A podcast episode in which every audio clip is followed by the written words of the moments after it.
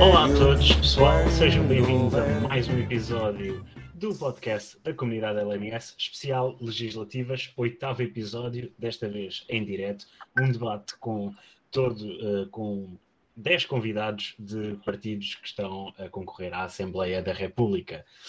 Os moderadores barra apresentadores, como vocês já sabem, um deles, Pedro Ribeiro, jovem, misterioso e o fundador da comunidade LMS, gosta de jogar e entreter o seu público, Pedro Ribeiro, a.k.a. Live Perry. Olá pessoal, tudo bem convosco? Bem-vindos aqui a mais um episódio do podcast da comunidade LMS em direto, já não acontecia há mais de um ano, por isso estou, estou bastante contente por voltar a fazer o episódio online, eh, principalmente com aqui com, esta, com este pessoal todo, que tenho um gosto enorme de estar aqui eh, a moderar o debate e a, a falar e a debater ideias.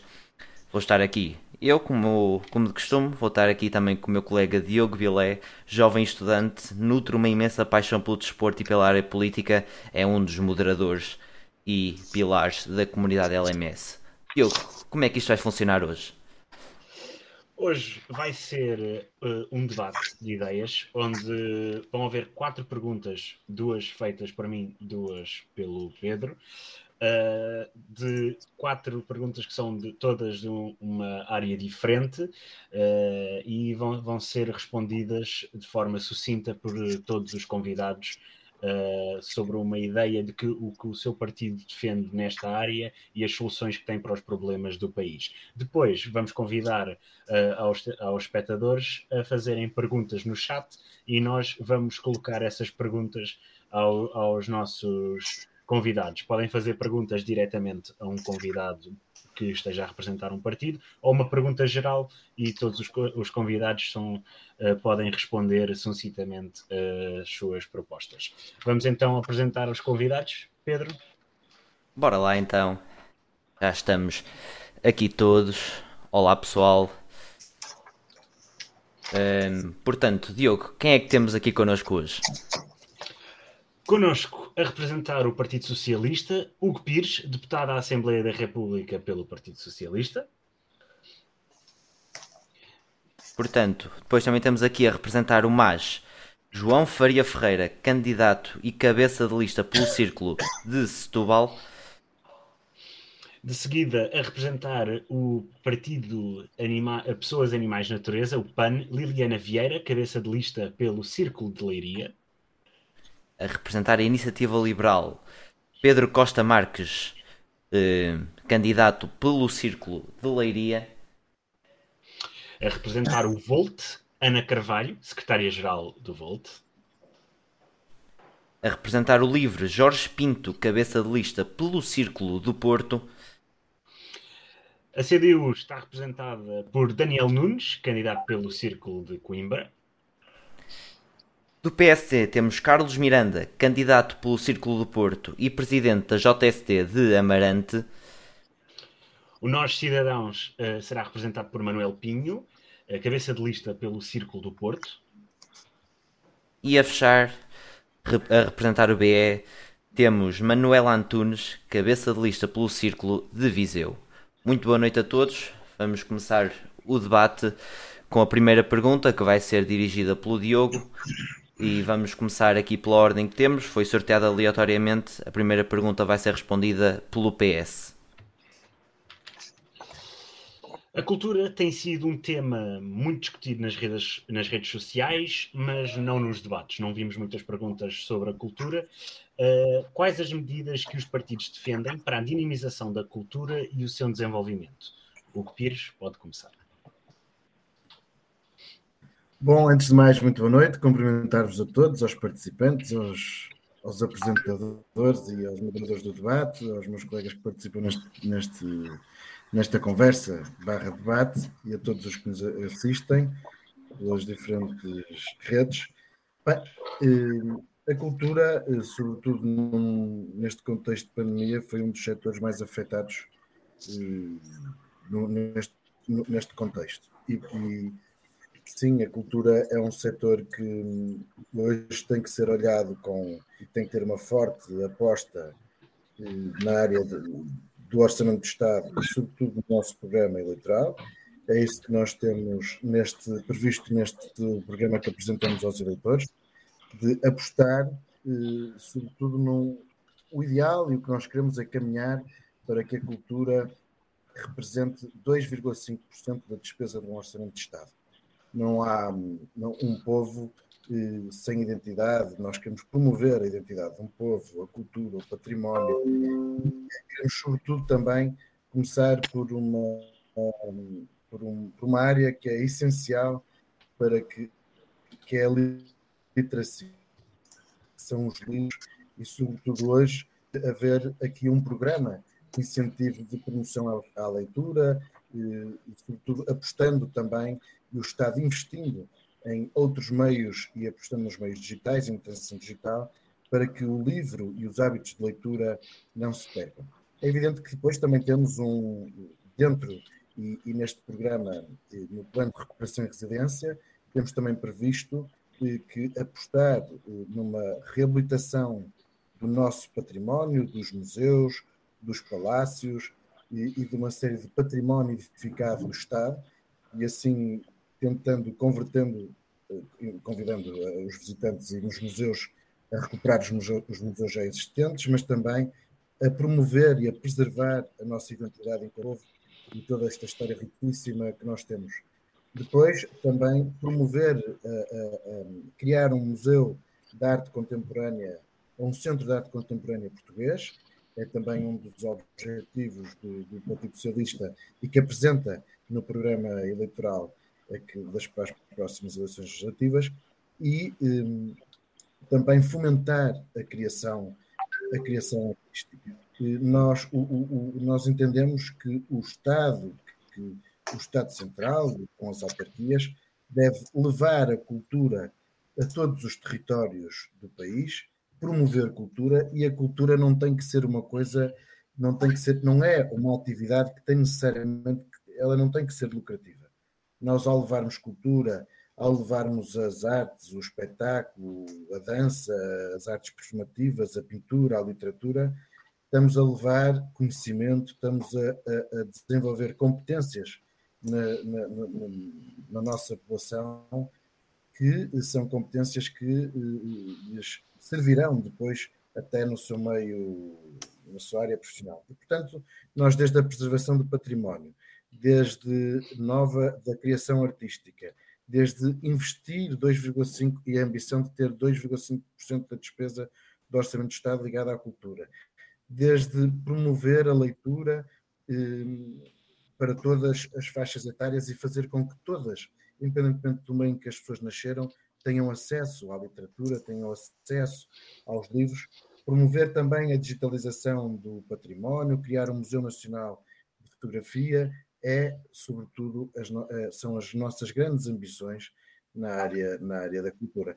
E, e também porque em 2027 eh, Portugal receberá eh, e apostar, e também tem havido, julgo que são oito cidades a concurso, que dois, em 2027 Portugal receberá novamente a, o evento de Capital Europeia da Cultura em, aqui no nosso país. Portanto, esta foi uh, a primeira intervenção aqui do debate por parte de Jorge Pires, do Partido Socialista. Vamos agora aqui pela nossa ordem que nós temos. Uh, sim, Hugo Pires, peço desculpa. Vamos agora aqui pela ordem que temos João Faria Ferreira, do MAS, uh, vai responder também algumas perguntas que temos aqui pela cultura, aquilo que é mais, mais essencial investir neste momento na cultura. A teu ver, João, o que é que faz mais falta atualmente na cultura?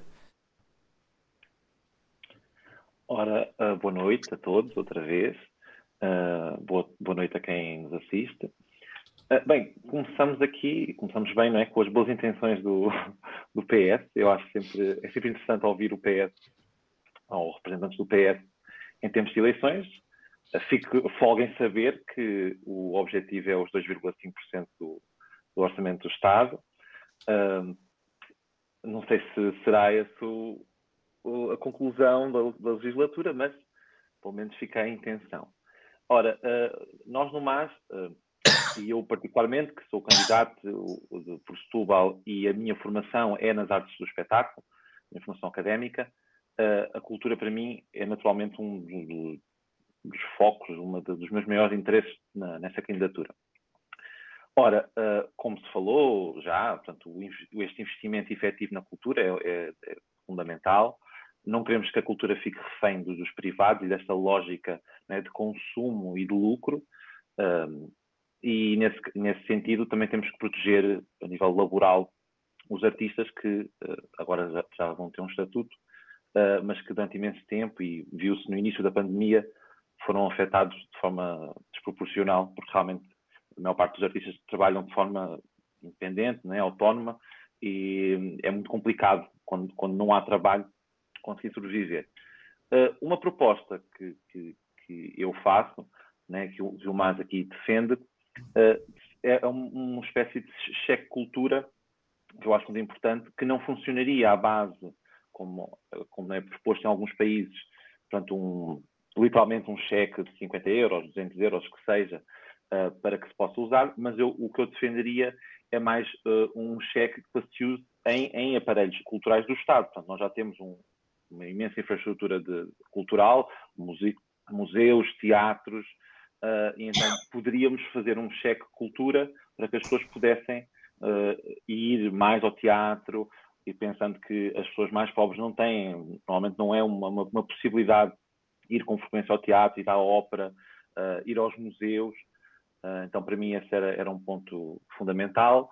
Uh, no, no, que toca ao património cultural e aos museus, é, para mim é muito importante focar numa estratégia de descolonização, portanto, contextualizar não só o património cultural, que grande parte do património cultural português sofreu reformas no tempo do Estado Novo que adulteraram um pouco os edifícios, é? o nosso património, veja-se em Coimbra, uh, a Sé Velha, uh, a Igreja, a igreja de, de, de, São Tiago, quanto, uh, o Palácio dos Duques de Bragança, em Guimarães. Portanto, era importante essa contextualização, perceber como é que a narrativa do Estado Novo ainda está presente. Veja-se, por exemplo, os painéis no, Salão Nobre da Assembleia da República, portanto acho que esse trabalho é, fundamental. Nos arquivos, portanto um investimento maior em projetos uh, a acontecer dentro dos arquivos, de transcrição de documentos, de disponibilização, digitalização, que já há um trabalho enorme feito, mas investir mais nisso. Os setores do livro, investir mais no, no apoio às pequenas editoras, que são independentes, uh, porque infelizmente os grandes grupos editoriais consomem um pouco o setor livreiro, do cinema, uh, o investimento na produção nacional, para que nós possamos internacionalizar também uh, o cinema português. Uh, e depois, deixo aqui só finalmente uma, uma, uma crítica há uma política de cultura linguística do português, da lusofonia, que eu sou extremamente crítico. Né? É essa, porque uh, ao longo da história, a imposição do português a vários povos e várias culturas uh, que acabaram por extinguir centenas de línguas, então eu, tenho, sou, sou, um pouco crítico em relação a isso, um, e pronto, acho que era, queria deixar esse, só esse apontamento. Obrigado. Portanto, agora vamos ouvir Liliana Vieira, do PAN, a falar sobre as propostas do PAN para a cultura. Boa noite a todas e a todos. Uh, agradecer o convite ao Pedro e ao Diogo para estar aqui presente hoje. Um, nós no PAN consideramos a cultura um bem essencial e, portanto, esse, esse será um primeiro passo que é consagrar a cultura como um bem essencial. Um, depois temos outras medidas no sentido de aproximar a cultura à população, uh, quer em termos associativos, de coletividades, uh, utilizar a cultura também como uma, um fator de aproximação intergeracional, utilizar a cultura também para aproximar uh, setores diferentes, de, idades diferentes, né, gerações diferentes, mas também estados sociais diferentes aproximar também a cultura das escolas, integrar mais, mais a cultura no programa escolar normal, serviço de, de, de programas de escola, escola pública, escola privada. Uh, e há outro, outro, outra forma de ver a cultura que nós achamos que é essencial, essencial para a prevenção da saúde mental. Portanto, integrar a cultura também um, na, na, numa, portanto, cultura na saúde pública e no bem-estar e na felicidade das pessoas. Portanto, porque realmente a cultura é essencial, uh, não só para nos dar capacidade de pensamento, mas também para, para nos dar felicidade, não é? E, e portanto, depois de um dia de trabalho, normalmente é a cultura que nos, que nos ajuda a superar e, e que nos ajuda a aliviar também o stress. Portanto, nós, como temos esta política de bem-estar e de felicidade das pessoas, portanto, a cultura será essencial nesse, nesse prisma e para, para trazer essa felicidade um, às populações e às famílias. Uh, portanto, mais ou menos nesse, nesse sentido serão as nossos, nossos principais, nossas principais medidas a, a apresentar. Obrigado, Liliana. De seguida, Pedro Costa Marques, da Iniciativa Liberal. Pode Olá, ser. boa noite a todos. Obrigado pelo convite. É um gosto estar aqui a representar o, Iniciativa Liberal e, e também em nome do Dário, que é o nosso candidato à leiria. Uh, eu vou só começar por dar duas notas prévias. Eu deduzi que esta pergunta, não sei se fiz bem ou mal, ia sempre à volta do financiamento, uh, pelos vistos não está a ser e, e fica uh, agradecido. Mas só dar uma nota ao Hugo, gosto da ambição, ou pelo menos reconheço mérito na ambição dos 2,5% da despesa orçamentada para a cultura, mas hoje temos 10 vezes menos, apenas 0,25% da despesa consolidada é efetivamente enviada, isto se não considerarmos Uh, RTP, se considerarmos, são só seis vezes menos. Pronto. Uh, mas pronto, ou seja, gostava também de ver, ou seja, como temos que calcular, é um grande aumento da despesa, gostava de ver também o detalhe em que ele vai ser aplicado.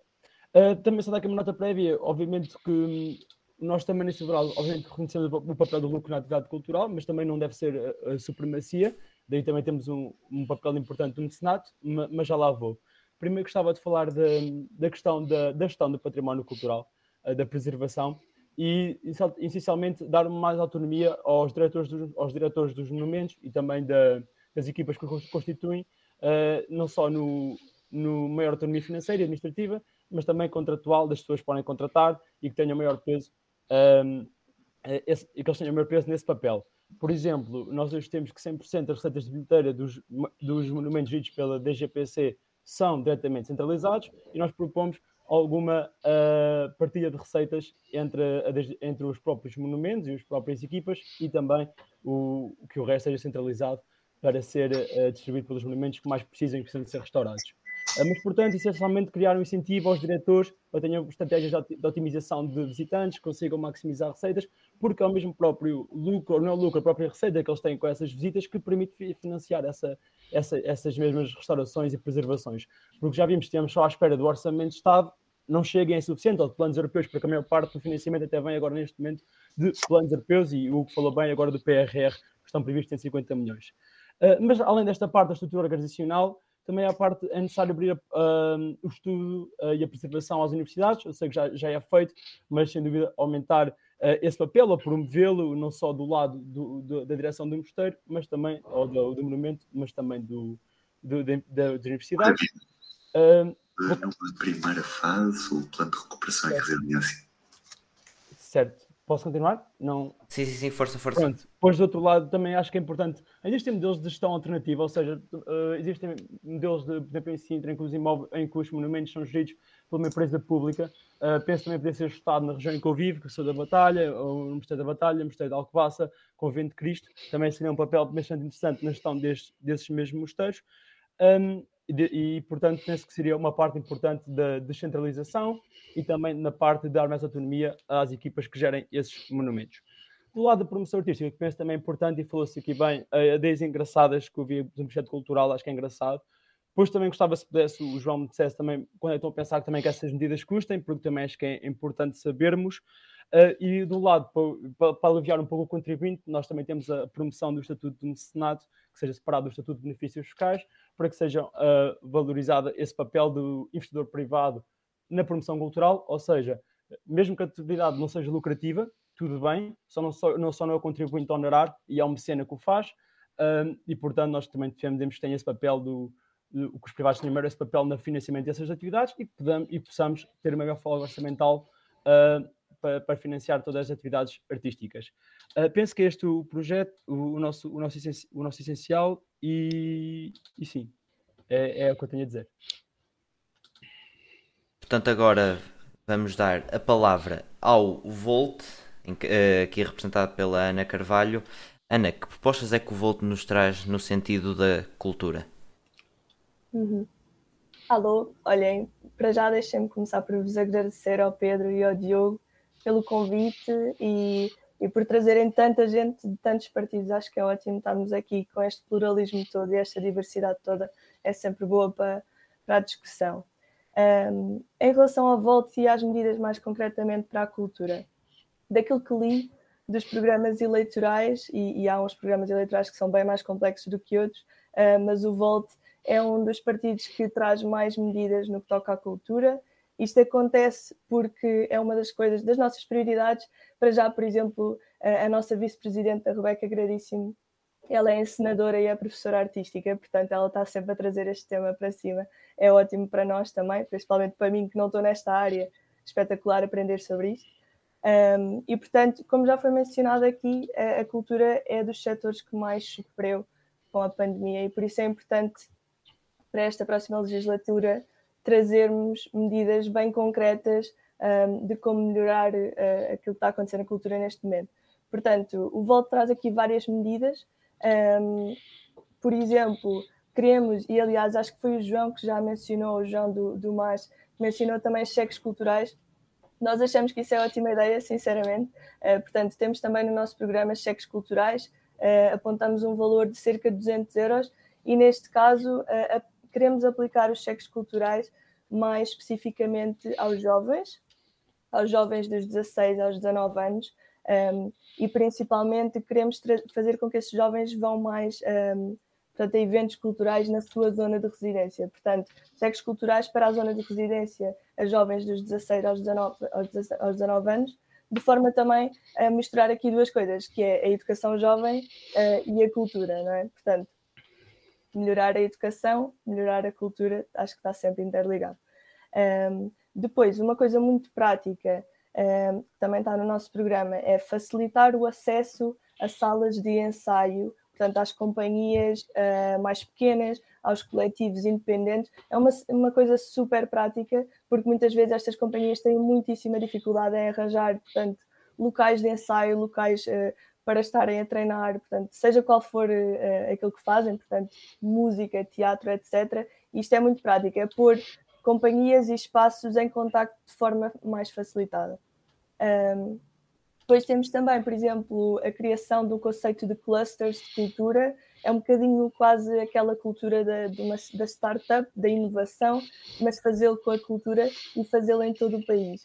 Portanto, uh, queremos facilitar os encontros de artistas, facilitar encontros de artistas com agentes e trazer tudo isto para todo o lado no país, não só para os grandes centros culturais, mas também para o interior. Um, por fim, e seguindo sempre esta componente europeia que temos, nós queremos seguir as recomendações europeias e queremos a implementação do Estatuto dos Profissionais da Cultura, de forma a eliminar o caráter provisório destes. Um, portanto, como, como o Pedro estava a dizer, foi o Pedro que, que mencionou o, P, o PRS, PRR uh, e os fundos europeus que vêm aí para a cultura, uh, queria só mencionar o quão importante é também a integração europeia na, na, promoção da cultura e das culturas nacionais de cada país europeu. Uh, pronto, muito resumidamente, cheques culturais, facilitar o acesso a salas de, de, de ensaio, clusters de cultura e uma maior integração europeia cultural sempre é aquilo que, que o Volto defende. Obrigado, Ana. De seguida, Jorge Pinto, do Livre. Pode falar. Olá, boa noite. Obrigado pelo convite. E obrigado por incluírem uh, todas as forças partidárias, uh, incluindo aquelas que não conseguiram representação parlamentar há dois anos, porque uh, é sabido que o livro teve de lutar muito para estar nestes debates que agora terminaram, mas o livro foi e é contra esta lei que, que discrimina, em certa medida, os partidos que não obtiveram representação parlamentar. Por isso, agradecer-vos também por convidarem todos os partidos. Uh, concretamente, em relação à cultura, uh, é um tema fundamental para nós e tanto assim é que no Porto, o nosso primeiro evento de campanha, o nosso lançamento da campanha no Porto, foi precisamente com um evento sobre cultura e sobre democracia cultural. Este é um setor, nós sabemos bem, que sofre de uma imensa precariedade e intermitência, uh, e a pandemia mostrou uh, o quão frágeis são os trabalhadores da cultura. E aqui falamos, logicamente, não apenas de artistas, como temos, estado a falar aqui no debate, mas também todos os técnicos que trabalham no setor, portanto, o, o setor das artes e da cultura vai muito para lá do, dos artistas propriamente ditos, e, portanto, é essencial criar mais proteção social a todos os prestadores de serviços, sejam eles técnicos ou artistas propriamente ditos, e, e conseguir também mecanismos de inclusão no sistema contributivo, porque essas pessoas trabalham muitas vezes a recibos verdes, uh, são precárias e, portanto, a sua uh, contribuição para o sistema contributivo muitas vezes é baixa, o que os expõe a situações de ainda maior fragilidade. Uh, é preciso também apostar na cultura financiando-a. Eu já ouvi falar de 2,5% um, do orçamento de Estado, eh, mas enfim, aquilo é antigo e, e, e não por isso uh, gasto slogan do 1% do Orçamento de Estado para a cultura uh, continua a ser válido, não é? Uh, nós sabemos que a cultura precisa de dinheiro, a cultura se é verdade que não precisa de dar uh, uh, prejuízo, certamente não precisa de dar lucro, uh, aqui é, é, claro isto, e portanto é preciso financiamento público para a cultura. Eh, nós temos uma proposta muito concreta para responder a estes desafios da precariedade um, e da intermitência do setor e que passa por uma retribuição horária mínima garantida de 10 euros por hora. O qual é que seria o objetivo? Seria desde logo combater a, a precariedade e os falsos recibos verdes, porque logicamente a ter de pagar este, esta retribuição horária, um, se a prestação de serviços fosse constante ou regular, uh, compensaria ter um contrato permanente, com tudo o que isso implica em termos de segurança e, e até ao nível contributivo para os artistas e para quem trabalha no setor das artes, uh, e para quem é um, realmente independente e está a trabalhar uh, pontualmente num, num determinado uh, projeto artístico, teria a retribuição justa por essa contribuição. Uh, nós queremos também e seguiremos isso com atenção, que o Estatuto de Artista se concretize finalmente, já foi anunciado, eh, acontecerá, era algo que fazia falta em Portugal há muitos anos e que existe por essa Europa fora, e portanto nós queremos ajudar a concretizar este Estatuto de Artista. Eh, e queremos democratizar a cultura, como eu dizia, foi o tema do nosso primeiro evento aqui no Porto, eh, e isto significa aproximar a cultura das pessoas, mas também envolver as pessoas, envolver a cidadania na própria criação cultural, ou seja, acabar com esta divisão muitas vezes estanque entre aquilo que é um artista e que produz cultura e aquilo que é alguém que absorve apenas a cultura e é, uh, passa a expressão, um ator apenas uh, figurante. Não é? Uh, portanto, nós queremos que mesmo quem não é forçosamente um artista possa também contribuir e há imensas formas de o fazer.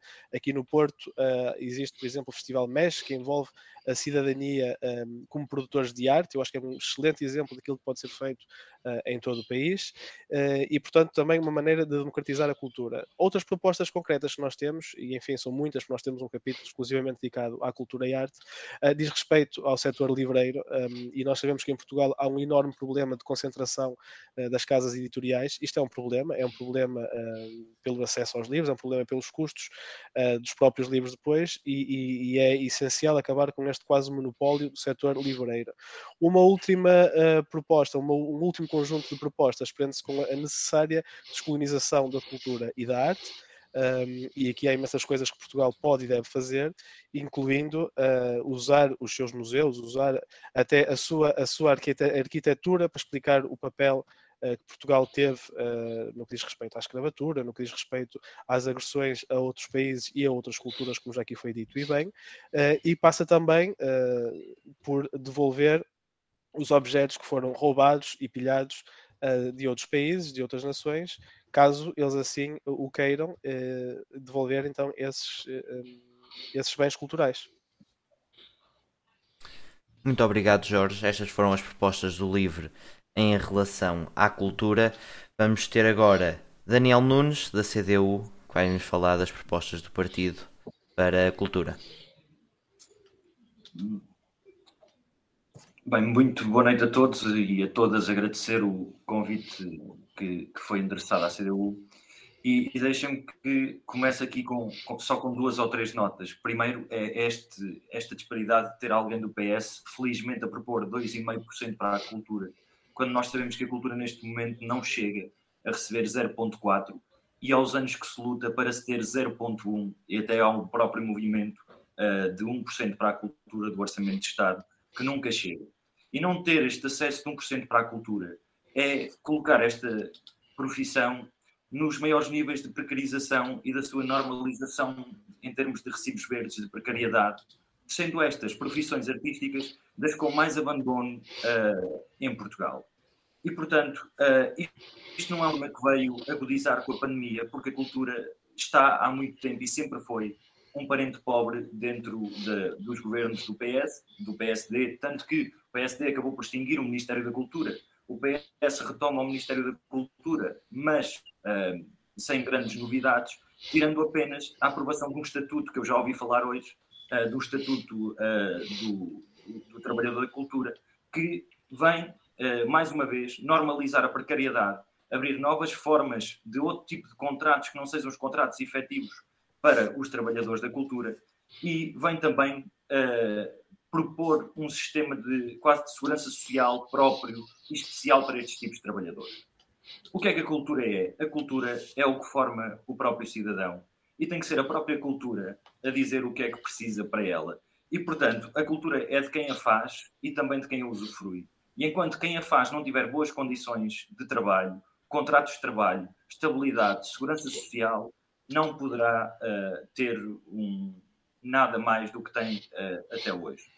E, portanto, uh, é de acordo com, com, com os trabalhadores da cultura que nós apontamos primeiro o seu reforço, a sua proteção social e os contratos de trabalho que todos devem ter.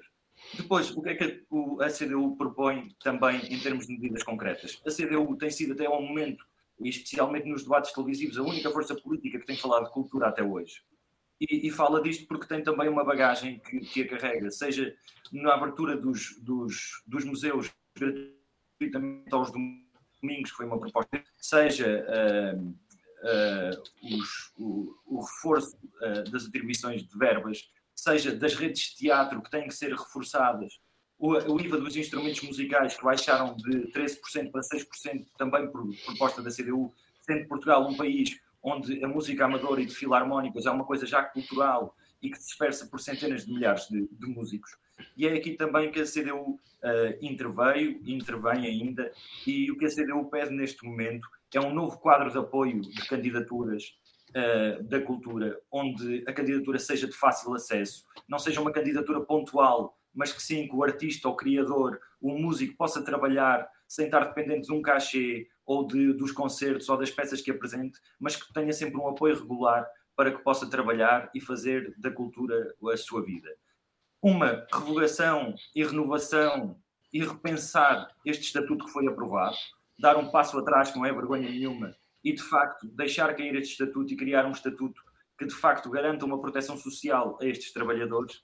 E por fim, também só deixar mais uma ou duas medidas concretas a sua articulação com as escolas, porque neste momento a cultura está-se a perder de tal forma e hábito, os hábitos culturais estão a cair de tal forma que é necessário ir às idades mais baixas e voltar a trazer estas pessoas, seja para o teatro, para a música, para a dança.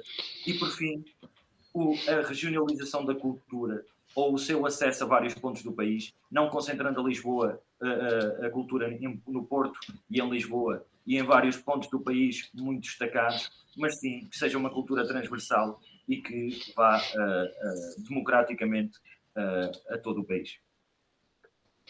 Obrigado, Daniel. Estas foram as propostas da CDU. Seguimos para o PSD. Carlos Miranda. Muito boa noite. Quero, quero começar por cumprimentar os meus colegas de debate e agradecer-vos o, o, convite. Acho que é evidentemente muito importante estarmos aqui a, a debater aqueles que são os reais problemas do país e aquilo que interessa aos cidadãos. A cultura, de facto, foi o parente pobre nestes debates.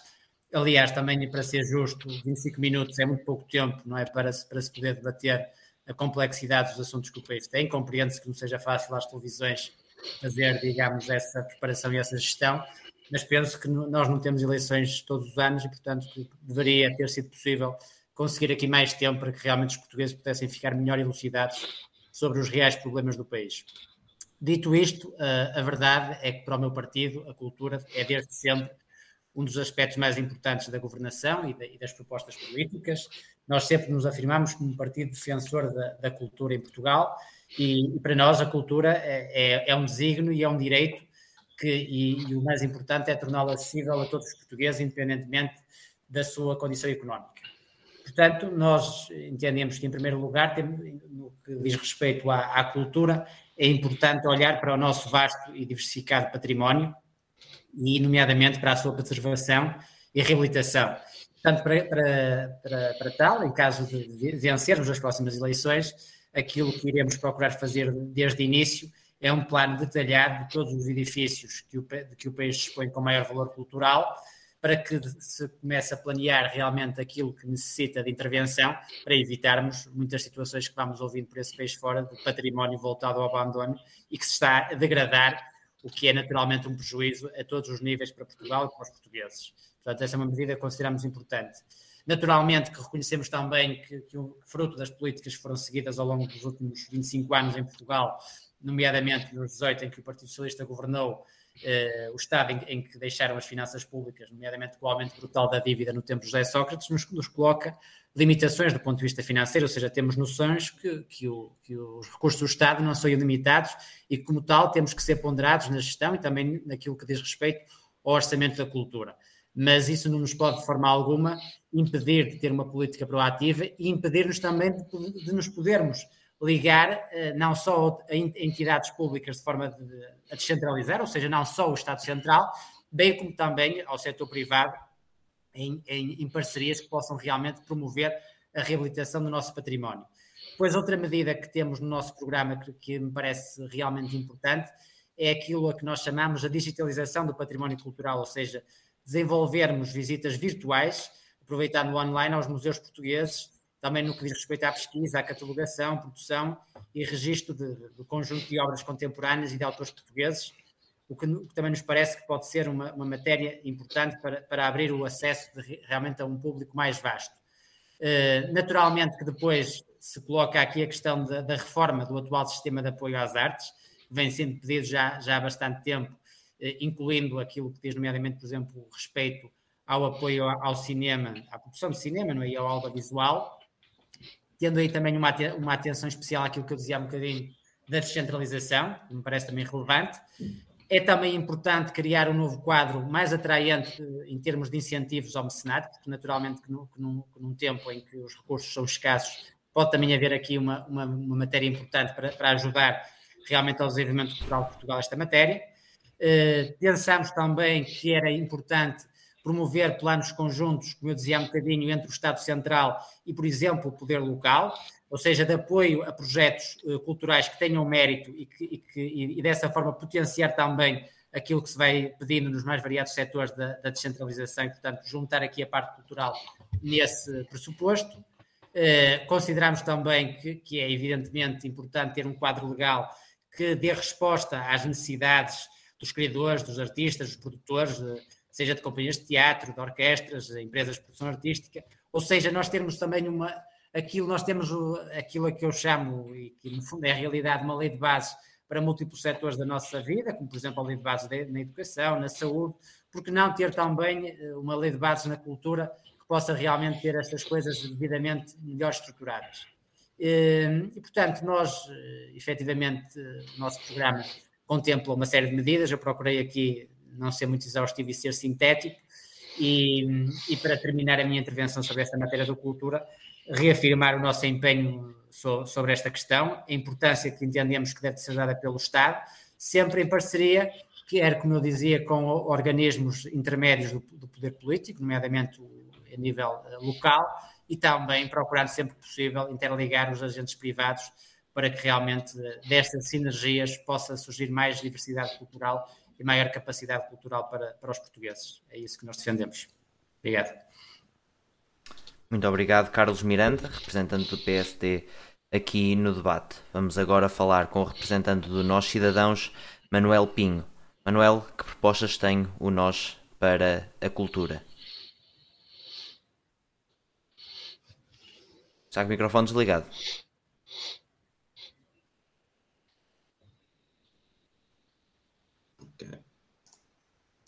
Olá, Viva. Desde já, muito obrigado por esta oportunidade uh, e um, realmente relevo mais uma vez uh, o facto de valorizarem os partidos ditos pequenos, porque na base deviam estar todos a correr, a começar esta corrida para as legislativas no mesmo, no mesmo sítio, na partida, e não. Alguns estão bem uns metros largos à frente, o que é mau. Independentemente disso, louvo esse vosso esforço e é importante que realmente o vosso exemplo seja seguido pelos outros órgãos de comunicação social. Infelizmente, a lei uh, acaba por dar, uh, dar alçapões para que isso não aconteça. E obrigado. Muito bem, sobre a cultura. Uh, nossos cidadãos têm uma, têm uma visão para a cultura que envolve uma das estratégias que nosso cidadãos representa, que tem a ver com a lusofonia. Consideramos que é importante valorizar a cultura no contexto europeu, África e, uh, e América. Portanto, os, onde o, a nossa língua portuguesa está e, e, de alguma forma, faz parte dos nosso, da nossa história. Esse reconhecimento, essa valorização da cultura, que tem sido desliga, de alguma forma desligada, eh, deve, deve ser também um dos grandes objetivos de Portugal e devemos reforçar a responsabilidade da CPLP, porque consideramos que é importantíssimo o reconhecimento do Estatuto de Cidadania Lusófona que é perfeitamente complementar para os portugueses com a cidadania europeia. Consideramos que é uma visão muito, muito, muito própria dos nossos cidadãos e que consideramos uma visão que deve realmente uh, ser levada a sério e deve ter continuidade. Queremos também valorizar cada vez mais e agora que e consideramos também que é as nossas comunidades imigrantes acabam por uh, se afastar um bocadinho do seu país e é importante este elo de ligação com os nossos imigrantes e que a cultura tenha uma visão uh, mais aberta para, para o, os nossos imigrantes. Consideramos que a Rádio e Televisão Portuguesa, por exemplo, uh, deve, na nossa opinião, ser tutelada pelo Ministério da Cultura, porque não? É um serviço público que, de televisão que assim passa realmente a ser cumprido. Uh, consideramos importante a aposta na RTP África e na RTP Internacional, até pelos valores do, do, para reforçar esta tal lusofonia. O papel também do Instituto de Camões deve ser reforçado em articulação com o Instituto Internacional da Língua Portuguesa em prol da difusão, da difusão da língua portuguesa à escala global. Este tipo, estas entidades cada vez mais têm que estar unidas para conseguirmos um bom serviço público de cultura. A nossa estratégia para as indústrias artes criativas na era digital também acompanha algumas visões que foram referidas. Pretendemos ter um fundo do Orçamento de Estado eh, de cerca de 1%, capaz de investir em infraestruturas e clusters criativos em todo o país, à escala do país. Também achamos que, e agora aqui falando um bocadinho do que foi já referido, eh, o Estatuto de Profissionais da área da cultura deve sim eh, ser alterado é importante um melhor sistema laboral e uma maior proteção social, que é algo que neste estatuto foi, eh, foi um roçado envenenado que foi dado aos nossos artistas, aos nossos agentes culturais, e presumo que o PS eh, foi uma prenda que deve ser corrigida e certamente o nosso cidadãos o irá, o irá fazer. É um setor que, por causa da pandemia, eh, já tinha precariedade, já tinha realmente alguma intermitência, até mesmo a nível de apoios, mesmo a nível de, da aposta cultural do, do nosso, dos nossos governos. Mas, eh, por exemplo, dou este exemplo aqui muito claro que a pandemia eh, houve um programa que é a Garantia Cultura, que esvaziou-se completamente, e nós consideramos que é importante existir mais programas. A pandemia não acabou, os setores foram, continuaram a ser muito prejudicados e este programa de financiamento de agricultura, certamente que foi um bom exemplo de ajudar os agentes culturais, deve ser novamente colocado de maneira que o, possamos ter realmente os agentes culturais a, a, a, serem compensados do prejuízo que tiveram e ainda têm nesta, nesta fase. Reforço aqui algo também muito importante, que é o poder local. Nós ainda agora assistimos, muitos eventos são, uh, são anulados, muitos eventos não são realizados, e na verdade todo este valor, que muitas vezes está uh, plasmado nos orçamentos municipais, uh, bom para, não é que seja negativo, mas vão para a área social. Mas a cultura também faz parte. De, de, de, é importante que esses valores que foram coartados da, da área cultural sejam todos uh, aproveitados para uma dinâmica para ajudar estes, estes agentes culturais e conseguindo também que eles possam uh, subsistir e conseguir, com alguma democracia, com alguma descentralização, poder também no seu conselho, na sua terra, no país, podermos ter esses valores a serem aproveitados para, para o mesmo setor. Obrigado pela prenda do Natal Ortodoxo, parece que estamos no Natal Ortodoxo, o PS só nos dá prendas uh, antes das eleições, realmente 2,5% para quem pouco ou nada dava, realmente é uma prenda muito grande. Mas o problema é que o Partido Socialista também nos tem habituado, que o facto de, de prometer muito, de, o problema é que depois este dinheiro, ou esta percentagem de valor que podia ser, não é bem aproveitado, ou melhor, é, que não seja em, sistema de funil e que não seja só para alguns, que realmente exista uma descentralização e todos os agentes culturais do nosso país, sejam eles quais, quais foram, aproveitem este, estas verbas, tanto do PRR, que há aqui um reforço bastante grande, como até qualquer percentagem que não será certamente do PS, que, que, que, possa existir a bem da cultura. É preciso realmente apostar nesse setor. Obrigado. Muito obrigado, Manuel Pinho. Manuela Antunes, Bloco de Esquerda. Uh, olá, muito boa noite, obrigada pelo convite. Já percebi que, sou, uh, que estou aqui no meio de muita malta jovem, isso é bom também.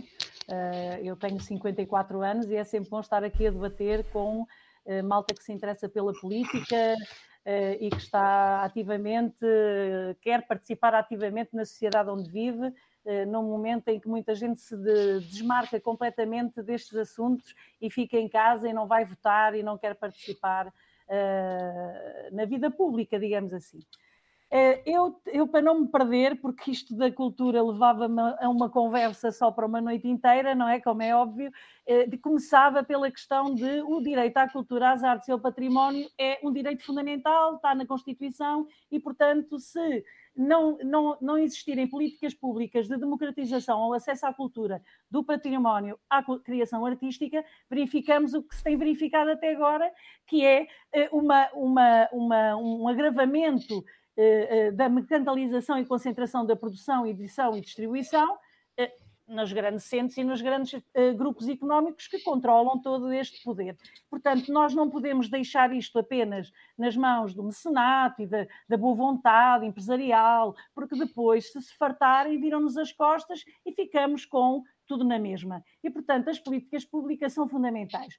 Uh, nestes últimos anos, entre 2015 e 2019, com algumas, algumas acordos entre a esquerda, conseguiu-se alguns avanços pequenos, porque depois alguns ficaram no papel e por isso eh, também se chegou a, muito, a muitos desacordos. O aumento da oferta em sinal aberto da televisão digital terrestre foi uma consequência de acordos de política à esquerda.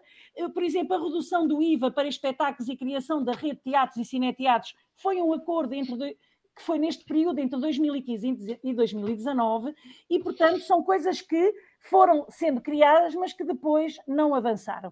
Na questão do património, temos muito património cultural, até classificado pela Unesco, que está em risco, não está monitorizado, simplesmente porque depende sempre do orçamento. Para nós, 1% realmente é o mínimo dos mínimos que se pode atribuir à cultura. 2,5% será loucura e fico contente de ter ouvido isto num debate público, porque realmente, se calhar, até o Bloco eh, tinha pensado duas vezes em chumbar o orçamento se visse que o PS estava assim tão preocupado com a cultura. E aí, pá, 2,5% isto fazia-nos assim repensar eh, o chumbo do orçamento e, portanto, eh, fico contente que o PS tenha no futuro essa, essa ideia. Como eu já disse, temos muitas propostas, são 32 propostas claras que temos no nosso programa, alteração dos estatutos profissionais da cultura, e já foi aqui referido, com combate aos contratos de trabalho, eh, combate à precariedade, Uh, falso trabalho autónomo, etc. Um programa de combate ao trabalho informal é outra coisa que o trabalho informal, que é, vem aqui fazer qualquer coisa, que é giro,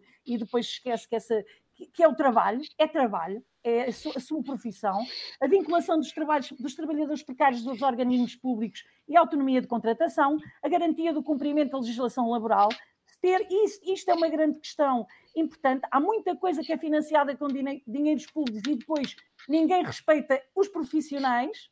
A criação de uma plataforma online com recursos e materiais úteis aos trabalhadores da cultura, programa excepcional da recuperação do tecido cultural ou seja, criação de uma lei de bases da cultura, isso para nós é ponto assente. Sem uma lei de bases da cultura, não, não, ninguém sabe para onde vai e de onde vem e o que é que quer. Portanto, uma lei quadro dos museus portugueses, a lei de bases do património cultural, reorganizar todas estas leis que já existem numa lei de bases da cultura. A questão do património, eu, como sou uh, candidata por um distrito do interior e conheço bem o interior e, e, e, também conheço bem o litoral, mas eh, como sabem, parece que há uma linha que separa assim o comprido Portugal do litoral para o interior.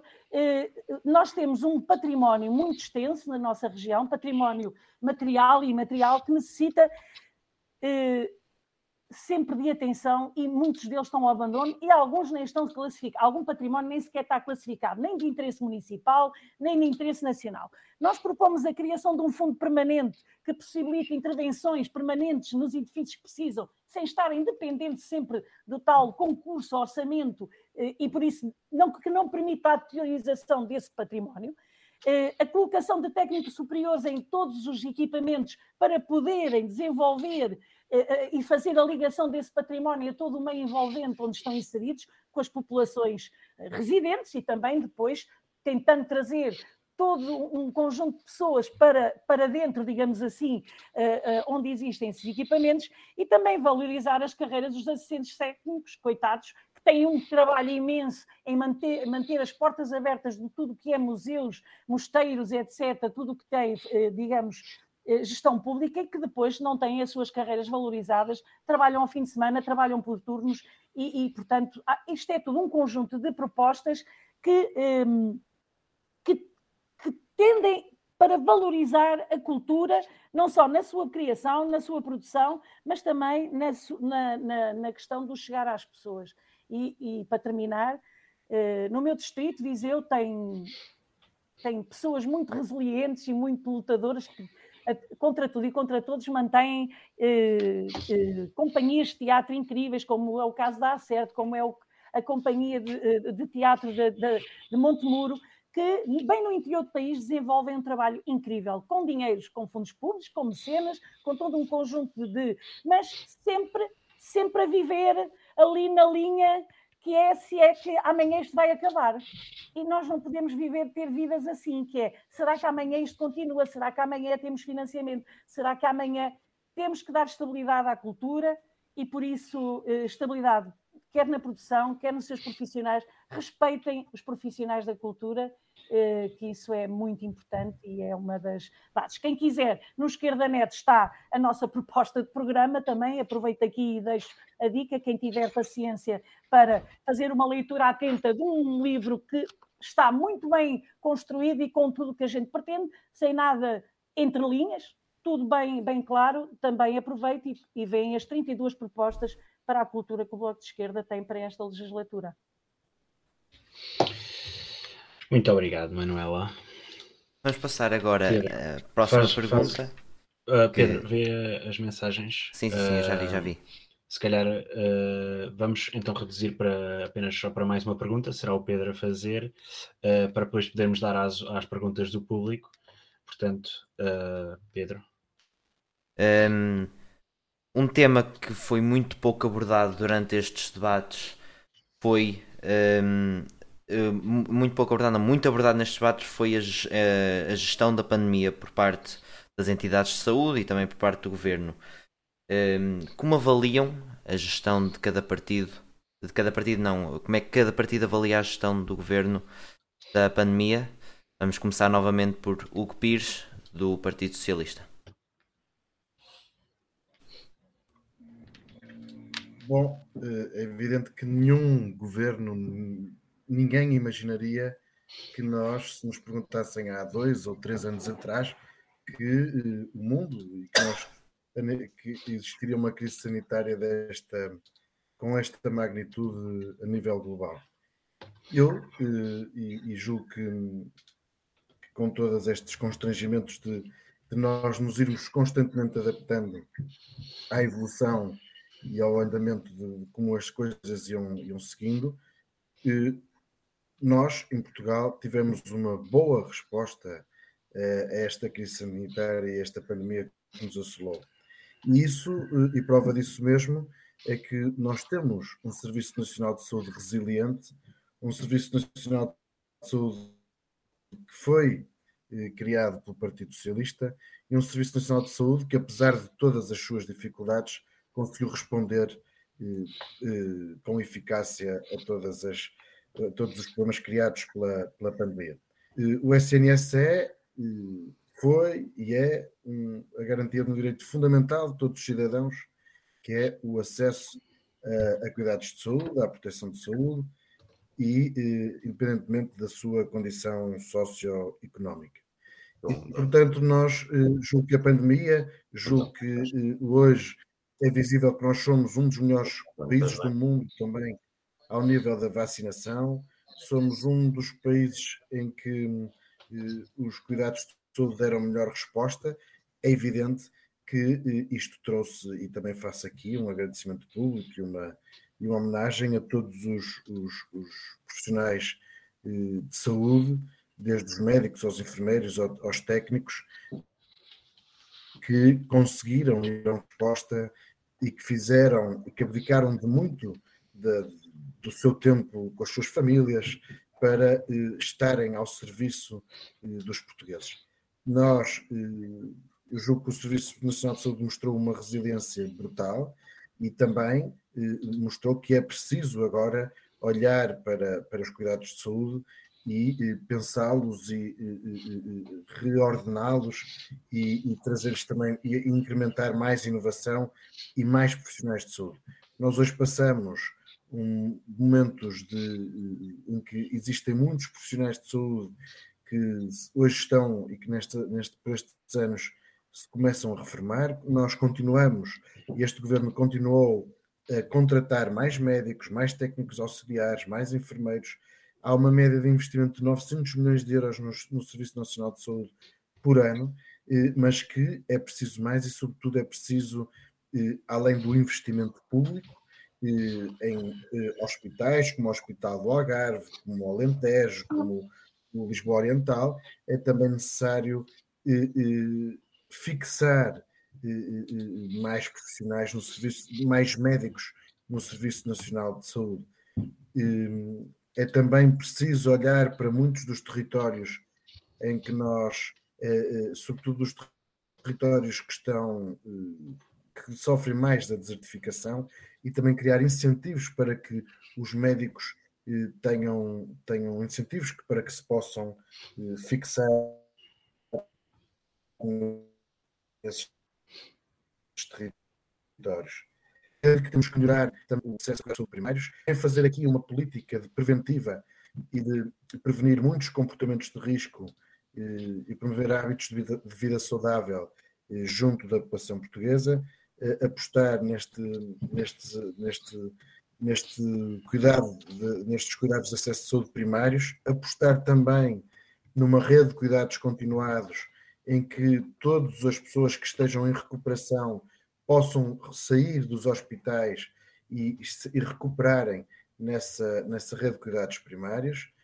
É também preciso apostar numa rede de cuidados eh, paliativos, para doenças eh, graves e muitas vezes até terminais, e eh, julgo que também e uma, apostar numa, numa, numa, sobretudo na área da saúde mental.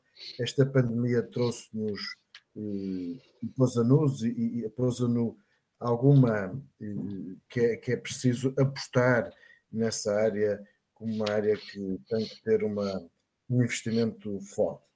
E, portanto, eh, nós, eh, eu julgo que o Partido Socialista eh, e o governo do Partido Socialista aguentou bem, e é evidente que com todos os constrangimentos que esta pandemia trouxe, demos uma boa resposta à pandemia, estamos a investir na saúde, são milhares de, de, de, de, profissionais de saúde que entraram ao longo destes últimos anos, um investimento fortíssimo, e isto também é sinal de que nós, sem serviços públicos fortes, sem um Estado social forte, que, eh, sobretudo, que independentemente da condição social que aguentasse esta pandemia, nós vimos que no início da pandemia muitos dos, eh, dos hospitais privados recusaram-se a receber, por exemplo, doentes Covid.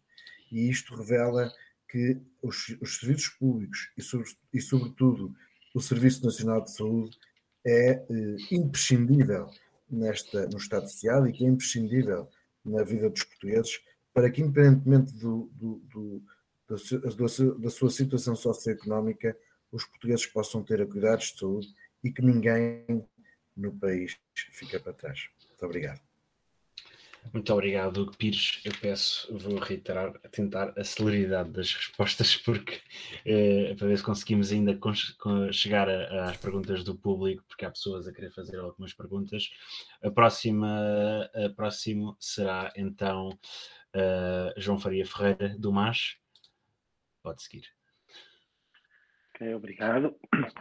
Então, eu gostava talvez de começar uh, numa, numa, num conceito que foi levantado na, na, última ronda e que agora que o Hugo voltou a, a, reforçar, esta ideia de resiliência, não é? A resiliência dos profissionais da cultura, a resiliência dos profissionais da SNS. Uh, eu, pessoalmente, não defendo a criação de políticas públicas com base na resiliência de profissionais.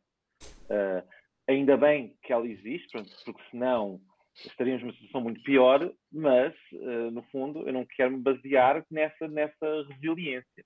É? Eu quero que as pessoas possam trabalhar sem esse esforço. Veja-se a quantidade de horas extraordinárias que foram feitas no, no SNS no ano passado, então uh, isso preocupa-me imenso. Também pegar, uh, talvez, já porque no estou aqui a vir sempre a seguir ao PS, não é? então acaba por ser, vou ter sempre dar essa resposta, porque eu ouço coisas e acho interessante, não é? É, é um investimento maior no SNS, claro, realmente o SNS foi sendo reforçado, mas também temos que falar que não é só a intenção do Orçamento de Estado de, de aumentar esse, esse, orçamento. Tem que ser fiscalizado e nós depois vamos ver que não há um cumprimento rigoroso do que foi definido no Orçamento do Estado. Um, então, esse é outro ponto. Uh, talvez então pegando aqui também no, no final da intervenção, uh, e bem, o, Hugo levantou a questão de que os privados de saúde uh, recusaram doentes Covid durante a pandemia. Uh, então, realmente impressiona-me o facto de, quando foram os motoristas a fazer greve, quando são os inspectores do CEF a fazer greve, o governo tem toda a vontade para fazer, pedir requisição civil e, e, então atentar contra este direito à greve, mas quando foi o, o, o, pico da pandemia, não é, da gravidade da pandemia, houve esse digamos, preconceito ideológico, uh, como é que devemos dizer, uh, de não fazer esse requerimento civil uh, aos privados de saúde. É? Então, esse era outro ponto que eu queria levantar. Ora, a gestão da pandemia foi, foi um pouco confusa, não é? Ela acaba por ser sempre uma corrida atrás do prejuízo, até porque a primeira, o início da intervenção do Hugo também é ligeiramente falaciosa. Não podemos dizer que não sabíamos que isto ia acontecer. Portanto, vários eram especialistas que chamavam a atenção está para acontecer esta, uma pandemia desta dimensão. Nós é que sempre levámos isto de forma leviana e então quando caiu, de repente, uh, realmente ficámos um pouco apavorados com isto. Ora, então queria levantar aqui só três pontos muito rapidamente. Ora, os doentes não Covid não deixaram de existir, não é? Portanto, mas ainda assim foram abandonados uh, naturalmente, porque realmente foi muito, muita pressão, uh, levando, por exemplo, o caso de, a nível de saúde sexual, um, nós no ano passado não sabemos, soube há pouco tempo, não, não, não temos os números concretos de, de novos, novas, novas infecções de, por VIH. Uh, e em simultâneo uh, houve muitas pessoas que estão em, em profilaxia pré-exposição que não, não que tiveram as suas consultas adiadas, então não tiveram acesso à medicação a, a tempo, então isso é, é, é grave. Um, depois, a questão gravíssima da saúde mental, que foi muito pouco falada durante os debates, houve, houve alguns apontamentos, mas foi pouco falada, que precisava de um plano emergencial para, para realmente adaptar este problema. Uh, sabemos bem que o PCP e o Bloco defenderam uh, em sede de Parlamento a contratação de psicólogos para o SNS, uh, o PS chumbou, então uh, vejo com boa, né, boa intenção de ah, a saúde mental é importante, mas precisávamos que isso se concretizasse também, quando são governo, na aprovação deste tipo de medidas. E finalmente, esta questão, esta este atrito entre o público e o privado, em que o privado, na gestão desta pandemia, ficou sempre a ganhar, portanto, as patentes privadas das vacinas, por exemplo, grande lucro para as farmacêuticas, e, e é, foi sempre o público que arcou com a parte difícil da pandemia, não é? então, isso também era preciso mudar, é, é preciso nós não temos tanto esse, esse medo de ir contra essas grandes farmacêuticas, as grandes empresas, a Pfizer e afins, que ganharam milhões e milhões e milhões e milhões com a pandemia, enquanto que né, focou-se o foco de, de, de, do controle à pandemia nos países do norte global, não é?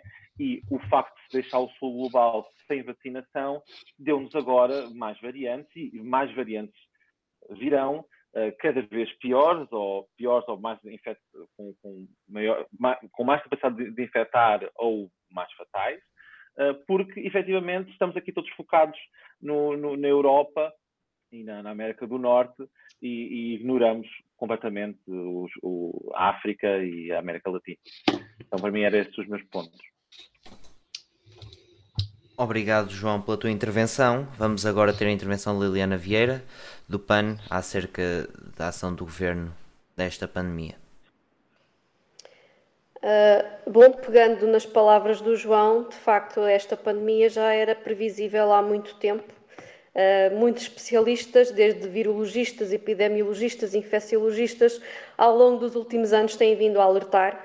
No fundo, nós tivemos, foi muita sorte não ter acontecido antes, porque já poderia ter acontecido há muito tempo, já houve várias epidemias do género, simplesmente nesta altura o SARS-CoV-2, ou melhor, o SARS-CoV arranjou uma mutação que virou SARS-CoV-2 e que foi uma mutação para ele muito bem sucedida e conseguiu um, aumentar a transmissibilidade para nível global. Pronto. Portanto, que, uma das coisas que falhou, não só em Portugal, mas a nível mundial, foi de facto a prevenção. Portanto, nós podíamos estar minimamente preparados para uma situação destas um, e, não, e, não, estávamos. Pronto. Uh, depois, noutro sentido, na resposta do, do, do governo à, à, pandemia, houve alguma falha na comunicação. Eu penso que se poderia ter comunicado melhor às pessoas, explicado o porquê das coisas, uh, talvez não tivesse gerado tanta desinformação Uh, e, e, a comunicação falhou aí um bocadinho. Também acredito que, lá está, ninguém, está, ou melhor, estando à espera, mas ninguém estava à espera que lhe calhasse assim essa missão e, portanto, também pode ter havido aqui algumas falhas nesse sentido. Mas também falhou ali um bocadinho de comunicação. Por outro lado, falhou também a valorização dos profissionais de saúde. Uh, certo que, que, que, pronto, isto acaba por, por me calhar um bocadinho a mim, porque eu sou profissional de saúde do SNS, Uh, portanto, pediram-nos resistência e resiliência, uh, nós demos tudo o que tínhamos e o que não tínhamos, um, e, e não houve valorização. Houve, inclusive, um, algumas medidas que geraram injustiças. Uh, não sei se, se, alguns de vocês estão a par, isto me saiu nas notícias na altura, mas, por exemplo, pessoas que foram contratadas durante o verão de 2020 na resposta à pandemia, entretanto foram feitos contratos sem termo e já estão efetivos, enquanto que outras pessoas que entraram meses ou anos antes da pandemia e que estavam em contratos de substituição continuam hoje em contratos de substituição, alguns foram para o desemprego e também lutaram contra a pandemia, se calhar até numa altura pior que foi a altura inicial, que não, não, não havia conhecimento, todos os dias havia, havia informações diferentes, informações novas. Portanto, houve aqui um bocadinho essa falha, injustiça perante alguns profissionais e, no fundo, não foram valorizados, nenhum profissional, no geral, os profissionais não foram valorizados. Um, é de facto que é um facto que as outras doenças, outras patologias ficaram um bocadinho esquecidas, mas nós estávamos de tal maneira sobrelotados que não, não havia forma de dar, dar uma resposta melhor nesse sentido. Um, houve falhas, claro que houve, mas também estávamos tão sobrecarregados e os hospitais estão sobrecarregados que acredito que também não tivesse sido fácil arranjar uh, algumas alternativas. Neste sentido, e indo em, em linha de conta do pensamento do PAN, nós defendemos desde sempre uma, uma visão mais preventiva na saúde. Portanto, nós nos últimos, nos últimos anos, últimas décadas, apostámos demasiado no combate à doença e no tratamento da doença. E esta pandemia veio provar isso. Nós temos que apostar na prevenção da doença. Temos que apostar em, eh, eh, portanto, um, formas de vida mais saudáveis, não só a nível da alimentação, implementação da atividade desportiva um, na vida mais, mais presente na vida das pessoas, a prevenção da saúde mental, que é fundamental. Uh, o PAN conseguiu uh, aprovar uma medida de contratação de, de psicólogos para os centros de saúde que ainda não foi aplicada. Portanto, estamos à espera que, que, que esses psicólogos sejam de facto contratados. É preciso uh, apostar nos cuidados de saúde primários, não só a nível da psicologia, a nível da nutrição, outro tipo de valências que são necessários nesses cuidados de saúde primários, porque é a falta de resposta dos centros de saúde que também está a deixar os hospitais sobrelotados neste momento. Nós temos urgências entupidas completamente, porque as pessoas têm situações de doença que se calhar facilmente seriam resolvidas num centro de saúde, mas não chegam ao centro de saúde e não são atendidas e são obrigadas a ir ao hospital. Portanto, uh, temos que apostar na, no investimento do SNS, nos cuidados de saúde primários, na valorização dos profissionais, valor, uh, salários dignos, revisão adequada das carreiras e também numa aposta mais preventiva da saúde para prevenir a doença e não só tratar a doença. Obrigado, Liliana. De seguida, Pedro Costa Marques, da Iniciativa Liberal, 4 minutos. Certo, máximo, vamos lá. dizer. Uh, vou tentar ao máximo, certo. Um, pronto, eu penso também, é consensual, toda a gente tem dito, uh, que o CNS fez, na minha parte dos casos, uma boa resposta ao combate ao Covid, mas também penso que é consensual que, que não o fez em todo o resto. Um, e podemos aqui temos três opções do que é que este tem resultado mal: ou falta de financiamento, ou problemas na gestão e organização, ou cuidados profissionais de saúde. Bem, nós sabemos agora que saiu mesmo há pouco tempo o, o, o, o report da OCDE garantiu que nós temos os melhores profissionais de saúde uh, da Europa. Portanto, sabemos que isto é falta de financiamento e também dificuldades de gestão. Uh, obviamente, nós também, na Iniciativa Liberal, defendemos um outro modelo, mas também já, já vou chegar. Mas para percebermos o impacto não-Covid no excesso de mortalidade, sabemos que, além das mortes que, excessivas que existiram, Houve também uh, cerca de 2 mil cancros da mama por diagnosticar, mais 2 mil de cancros do cólon e cerca de 400 de colo do útero. E isto são três factos que eu peguei ao calhas, podia continuar aqui com esta lista. Isto segundo a ordem dos médicos. E também ficaram cerca de 2,8 uh, milhões de consultas por realizar. Pronto, obviamente isto tem impacto nas outras patologias, nas outras doenças e que, portanto, que o SNS não conseguiu dar resposta e é normal, estava numa pandemia, é um, é um sistema cronicamente subfinanciado, porque também o seu financiamento depende exclusivamente do Ministério das Finanças uh, e não do, do utente, como nós, como nós defendemos, já, já vou falar. Uh, e, portanto, proponho aqui três medidas de curto prazo, como nós que recuperar este tempo perdido e, e melhorar um, ehm, o acesso de saúde a todos e recuperar estas consultas. Uh, por um lado, financiar diretamente uh, as consultas em atraso, em listas de espera tenham, tenham mais de um ano, e isso é importante. Uh, pronto, uh, que é para nós conseguirmos usar toda a capacidade instalada que nós temos uh, no nosso sistema de saúde, seja privado, social, público, para financiar esses atos médicos que o CNS não está conseguindo dar resposta no curto prazo. depois, uma, uma proposta que é muito querida é a questão da implementação das unidades de saúde familiar tipo C, que é uma questão de descentralizar e aproximar os cuidados de saúde um, aos cidadãos e também permitir um aumento da oferta dos médicos de família. penso que é bastante importante e também penso no final uh, retomar as PPPs na saúde, que correram bastante, mas bastante bem na área da saúde, repito, não, não disse autostradas, disse na área da saúde, e são conclusões do Tribunal, do Tribunal de Contas, permitiu ganhos de eficiência, ou seja, o Estado pagou menos pelo mesmo serviço que andou, andou a prestar, a produção hospitalar aumentou, os índices de prestação, tanto dos utentes como dos funcionários, aumentou. Foi uma vitória, como costumo dizer, uma win-win para todos. Uh, pronto, portanto, acho que é importante nos hospitais em que fizer sentido, como fez sentido em Braga, por exemplo, e agora terminou ontem a do Beatriz Ângelo, teria sentido uh, retomar estas três, uh, estas três medidas. Mas depois, a longo prazo, também dividir o nosso Sistema Nacional de Saúde do sistema Beveridge, que é o sistema 100% financiado pelo público, para um sistema financiado diretamente pelo utente, uh, Bismarck, novamente, que é, que é, um sistema implementado na Holanda, na Alemanha, e são considerados universalmente os melhores sistemas de saúde do mundo. Aliás, no nosso sistema que nós usamos em Portugal só é bom porque é uma solução low cost, uh, basicamente, ou seja, porque é, com poucos recursos co consegue fazer muito, mas quando países mais ricos o implementam, como o Reino Unido ou a Irlanda, eles contam com os problemas que nós no nível das listas de espera. E, portanto, basicamente o nosso sistema, também já nem está fartos de ouvir, uh, separa a decisão de financiar da questão da prestação. Ou seja, essencialmente as pessoas podem escolher, escolher a, financi a financiadora ou a seguradora que, que presta o, o, seu, o, seu, seguro de saúde, isto, obviamente, garantindo a universalidade, uh, como existe também nesses países, obviamente, e quem não pode pagar também está incluído. E depois também na parte da prestação, que pode ser do social, do privado, do público, a questão é que toda a gente consiga ter acesso aos cuidados de saúde, isso em listas de espera, e é normal, por exemplo, que algum, alguns hospitais especializem mais em alguns exames, outros mais noutros, porque também é, é do interesse deles ser competitivos e conseguir uh, cobrar o preço mais baixo possível. Portanto, resumindo as três medidas que nós defendemos, uh, são uh, financiar as consultas de tratamento no setor privado e social, se o público não conseguir, uh, retomar a implementação das unidades de saúde familiar tipo C, retomar o regime de PPPs onde fizer sentido e, a longo prazo, transitar para o sistema bismarckiano, que também será mais possível quando o país for mais rico e conseguir criar mais riqueza e conseguimos sair deste modelo mais pobre. E é isso. Obrigado, Pedro, pela tua intervenção. Vamos agora passar a Ana Carvalho, do Volt, para nos, para nos dar a sua opinião e a opinião de Volt acerca da gestão da pandemia. Exatamente. Bem, uh, no que toca à saúde, uh, obviamente o Volt também tem aqui imensas propostas, é um dos temas que, que está mais, pronto, que é mais atual, obviamente, por causa da pandemia, e tal como já foi aqui dito, nós também defendemos que a saúde deve ser, eh, portanto, deve ser respondida no sentido da prevenção e não do, do tratamento. Portanto, apostar na, numa alimentação saudável, na saúde mental e, no fundo, cuidar não só do bem-estar físico, mas também no, do, do bem-estar mental e do bem-estar social das pessoas.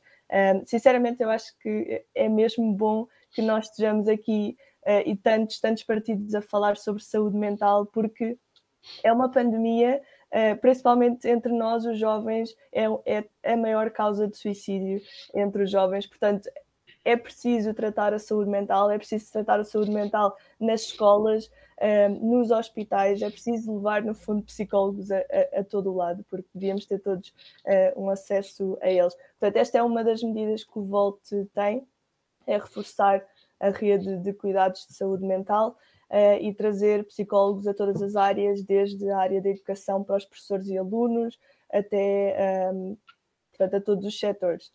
Uh, por fim, queremos reduzir as listas de espera, uh, queremos fazer isso através principalmente da digitalização, no fundo, trazer o, o Sistema Nacional de Saúde para o século XXI, portanto, atuar aqui nos processos que já são obsoletos, atuar aqui uh, portanto, na, nos processos que podem ser digitalizados e tentar com isso reduzir as listas de espera.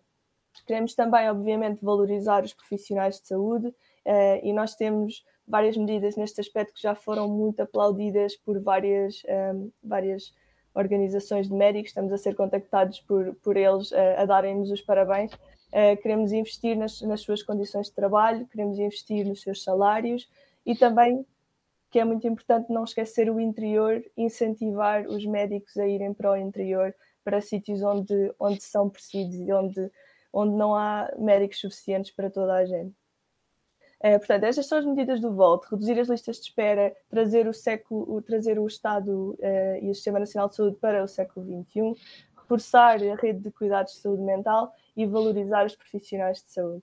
Um, agora, eu gostava de falar aqui um bocadinho também sobre a pergunta que é qual é que foi, o que é que eu acho que foi a resposta um, do governo e do país um, à pandemia. É assim, tal como o Tiago Matos Gomes disse ontem no debate, a resposta foi a possível tendo em conta as circunstâncias. A verdade é que nenhum governo esperava que fosse ele a ter esta pandemia, mas tal, tal como penso que foi a Liliana já disse, já todos os especialistas uh, previam esta pandemia. Portanto, acho que há aqui uma coisa que é importante trazer e que o Volto também traz, que é terem atenção às evidências científicas quando se faz política e isto tem de ser aplicado a todos os setores e não só à saúde. Portanto, evidência científica, assim que se faz política, tem de lá estar uh, e faltou isso, porque se estivéssemos, então tínhamos conseguido gerir muito melhor a resposta à pandemia. Uh, por outro lado, um, só chamar a atenção também, João, acho que referiste que uh, pensámos muito aqui em, em, Europa e Estados Unidos. Uh, queria só chamar a atenção que, de facto, a União Europeia deu milhares e milhares de vacinas um, ehm, a, a, países do continente africano, por exemplo, e acho que é importante referir isso, é importante referir como nós, como continente europeu, conseguimos também trazer meios àqueles países, e, e acho que isso também faz parte da, da integração europeia o que é que poderia ser melhorado na, na gestão, portanto, na gestão da pandemia, é melhorar a integração europeia nesta. Como todos sabemos, a resposta que, que a Europa deu foi toda desfasada. Os países tiveram medidas totalmente diferentes em, em alturas diferentes e, portanto, é aqui que também uh, a melhor coordenação e um federalismo europeu poderia prevenir. Se tivéssemos uma maior integração europeia antes de ter esta pandemia, poderíamos já ter previsto quais as melhores ações que os países podem fazer e quando, de forma a lidarmos com isto uh, de forma coordenada para proteger as pessoas, não é? E agora, apenas para acabar, voltando um bocadinho atrás. Tem que ser mesmo para acabar. Quero só chamar um tema à atenção. Evidência científica, prevenir pandemias, prevenir emergências. Que emergência é que está aí e que os governos têm estado totalmente a ignorar e a não levar a sério? A emergência climática. Portanto, pessoal, uh, está na hora de agir como deve ser. Portanto, não queremos outra pandemia ou pior. Portanto, vamos lá agir e levar a sério a emergência climática. Obrigado, Ana. De seguida, Jorge Pinto, do Livre. Obrigado, e prometendo sendo, ser extremamente sintético, uh, começo com uma correção. Uh, já aqui ouvi falar de Sistema Nacional de Saúde, uh, embora a sigla seja a mesma, não, é o Serviço Nacional de Saúde, não se deixem enganar pelas palavras ou não façam das palavras uma maneira de tentar introduzir uma determinada agenda política. Eu não sei se foi eu, Jorge, mas foi sem querer, porque, olha, acontece, foi, eu tinha muito para dizer e não é a minha agenda nenhuma, é mesmo serviço. Não, mas é que tem acontecido demasiadas vezes, infelizmente não apenas hoje. Mas obrigada, obrigada, obrigada. Mas acho que não podes tirar da ideia que, que a gente Fico esclarecido, obrigado. Uh, e, e, respondendo diretamente à, à questão, um, eu acho, e concordando com o que a maioria antes de mim já disse, foi a resposta possível, e eu acho que a resposta uh, da cidadania foi uh, tão ou mais importante que a resposta do governo no que diz respeito à, à vacinação. Acho que realmente se há razões uh, para orgulho nacional, orgulho patriótico, quer que isso seja, uh, acho que esta adesão à vacinação é, é, uma delas, mas houve vários problemas que eu acho que não foram respondidos corretamente, e uma questão que saiu completamente do debate, mas que a mim me continua a fazer uma certa enfim, uma confusão mesmo, permitam uma expressão, é o facto de nós termos uh, introduzido pela primeira vez desde 25 de Abril o estado de emergência, uh, que eu até poderia admitir que quando foi introduzido a primeira vez uh, fosse uma necessidade, mas repito, a primeira vez desde 25 de Abril, e que depois não tenha sido criado, uh, como aliás sugeriu e insistiu muito a Ana Gomes durante a sua campanha presidencial, uma espécie de regime específico para questões de saúde, para que não abusemos da figura uh, do estado de, de, emergência, algo que me parece realmente problemático e, e, que deveria ter sido mais pensado e mais discutido pelos partidos. Um, entrando nas questões propriamente ditas de, de, saúde e da resposta do SNS, acho que é essencial essencial, aliás, o livro usa essa expressão no seu programa político, aprender com a, com a pandemia. É verdade que a pandemia, uma pandemia, era expectável, um, já se sabia que esta ligação Uh, como muitos, como nós no livro temos existido, entre o que é o meio natural, entre o que é o ser humano e o que são uh, os animais, uh, é realmente eh, uma relação eh, muito, muito íntima, não é? E, portanto, o facto de o ser humano estar a ocupar cada vez mais território natural, ehm, expondo os animais selvagens ehm, enfim, expondo-os a nós e expondo-os expondo a eles também aos seres humanos, faz com que uh, a probabilidade de pandemias como a Covid-19 uh, se torne mais comuns e é por isso que nós uh, achamos que se deve respeitar o princípio, eu julgo que não há uma tradução para português, mas é do One Health, que realmente entende as interações do ser humano com os animais e com o meio ambiente e, portanto, esta abordagem à saúde deve também, deve também passar por esta abordagem One Health, saúde única, imagino que seria a tradução correta.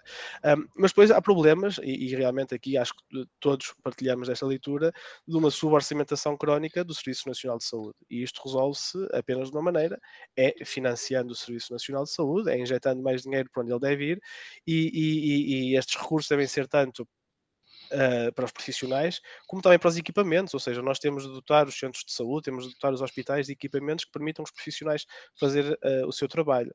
A questão da digitalização, eu julgo que foi falada uh, agora mesmo pela Ana, é muito importante e, e, não sei se vocês viram ontem, faça publicidade à RTP, ao canal de televisão público, um documentário super interessante sobre o Estado Social, onde a certa altura falava um médico que tinha deixado de ser médico para se formar como programador, porque achava que uh, os serviços digitais uh, do Serviço Nacional de Saúde não eram desenvolvidos o suficiente ou que eram muito arcaicos, então ele tinha-se dado a si próprio como missão aprender a programar para ajudar o próprio SNS a ser mais digitalizado. Portanto, eu concordo plenamente com essa visão, eh, na medida em que os médicos devem, uh, os médicos e outros profissionais de saúde, enfim, aqui estou a simplificar, logicamente, uh, todos os profissionais de saúde devem usar o seu tempo a fazer aquilo que sabem fazer melhor, que é ser uh, cuidadores, é ser médicos, é ser enfermeiros, e menos tempo com burocracias. Portanto, este também é um, é um elemento importante da nossa visão para a saúde.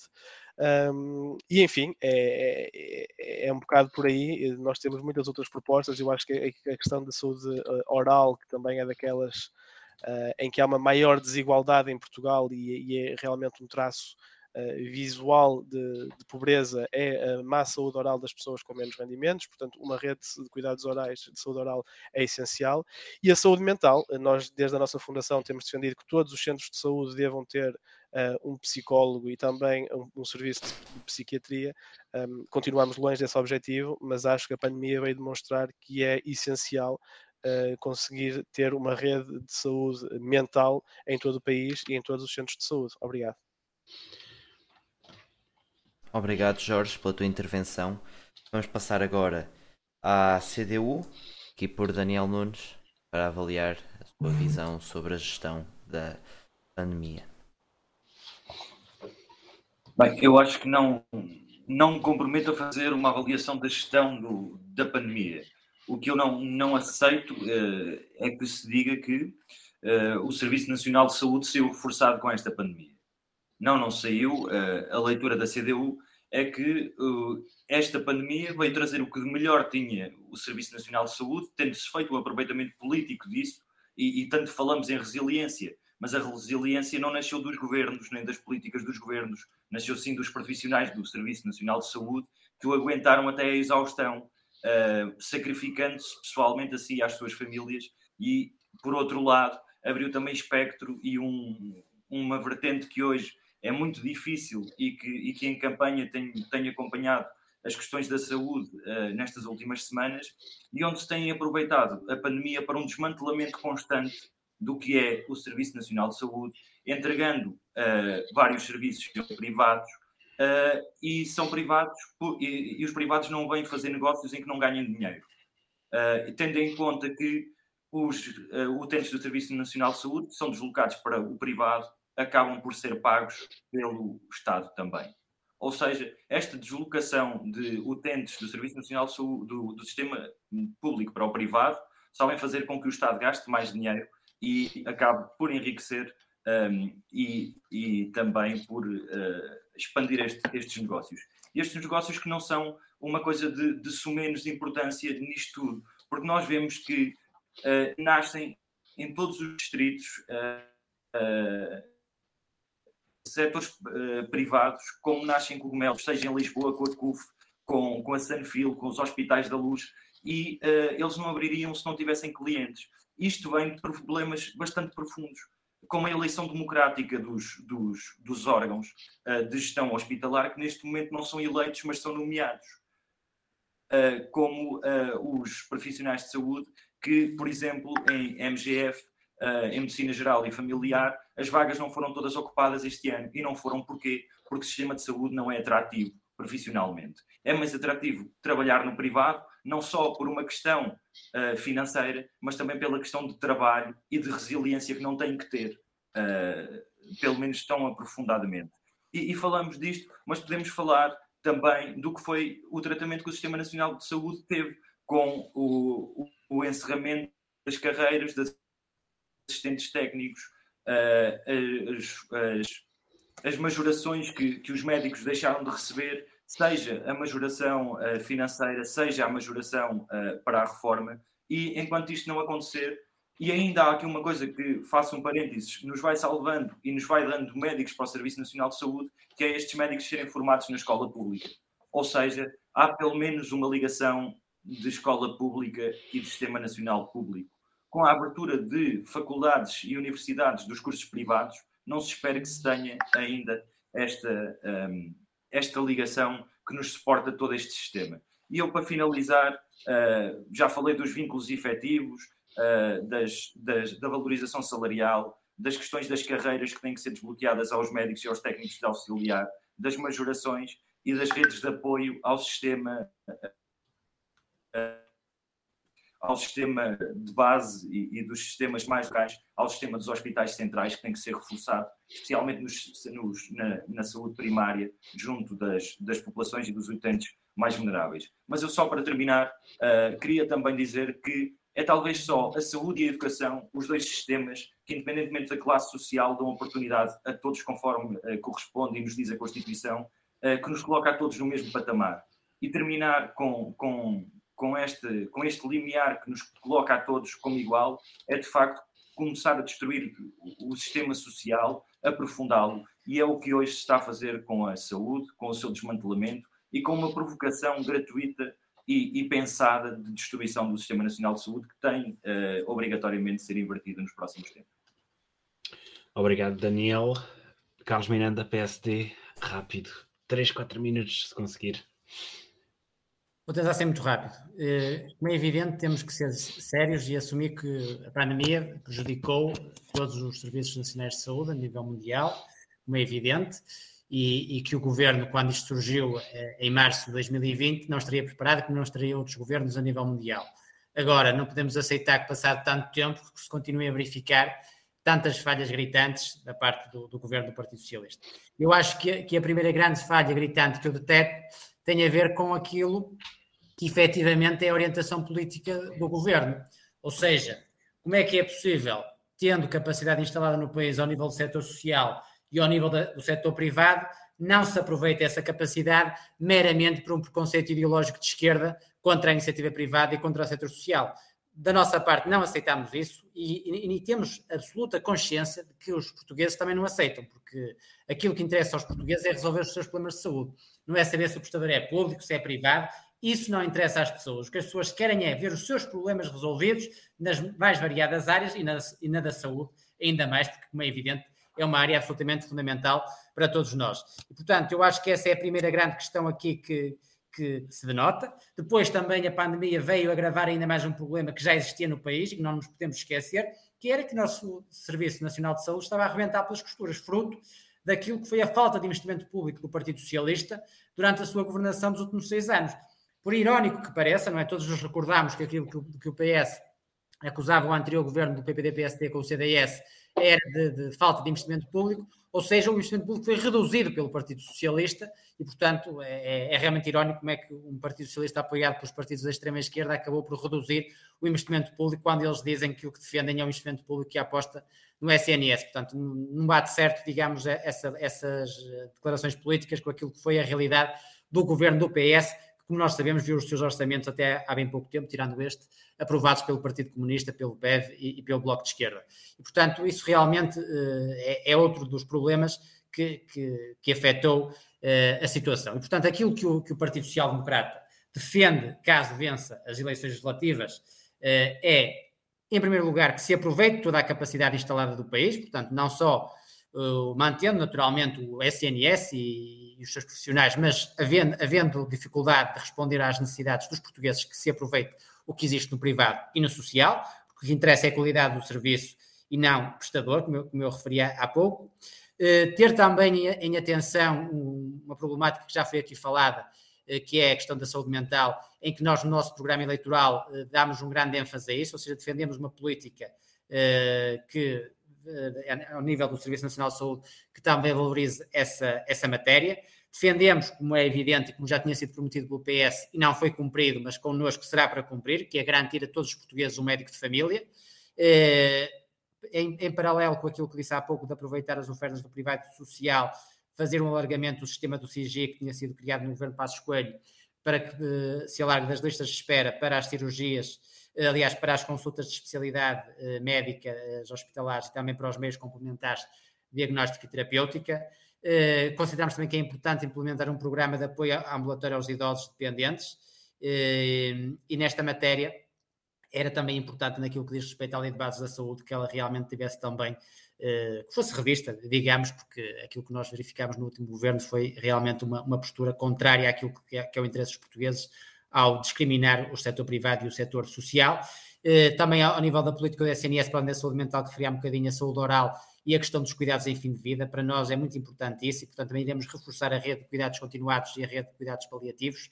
E, portanto, em resumo, e para não me alongar mais, aproveitar toda a capacidade instalada do país e realmente responder às necessidades dos portugueses, porque a saúde dos portugueses não se resolve com ideologia, muito menos com uma ideologia preconceituosa e datada no tempo, que hoje não, não resolve os problemas. Obrigado. Obrigado, Carlos Miranda. Vamos ter agora a intervenção de Manuel Pinho, nós cidadãos, a penúltima intervenção em relação a este tema da saúde. Ora, muito bem, estou aqui, só estou aqui.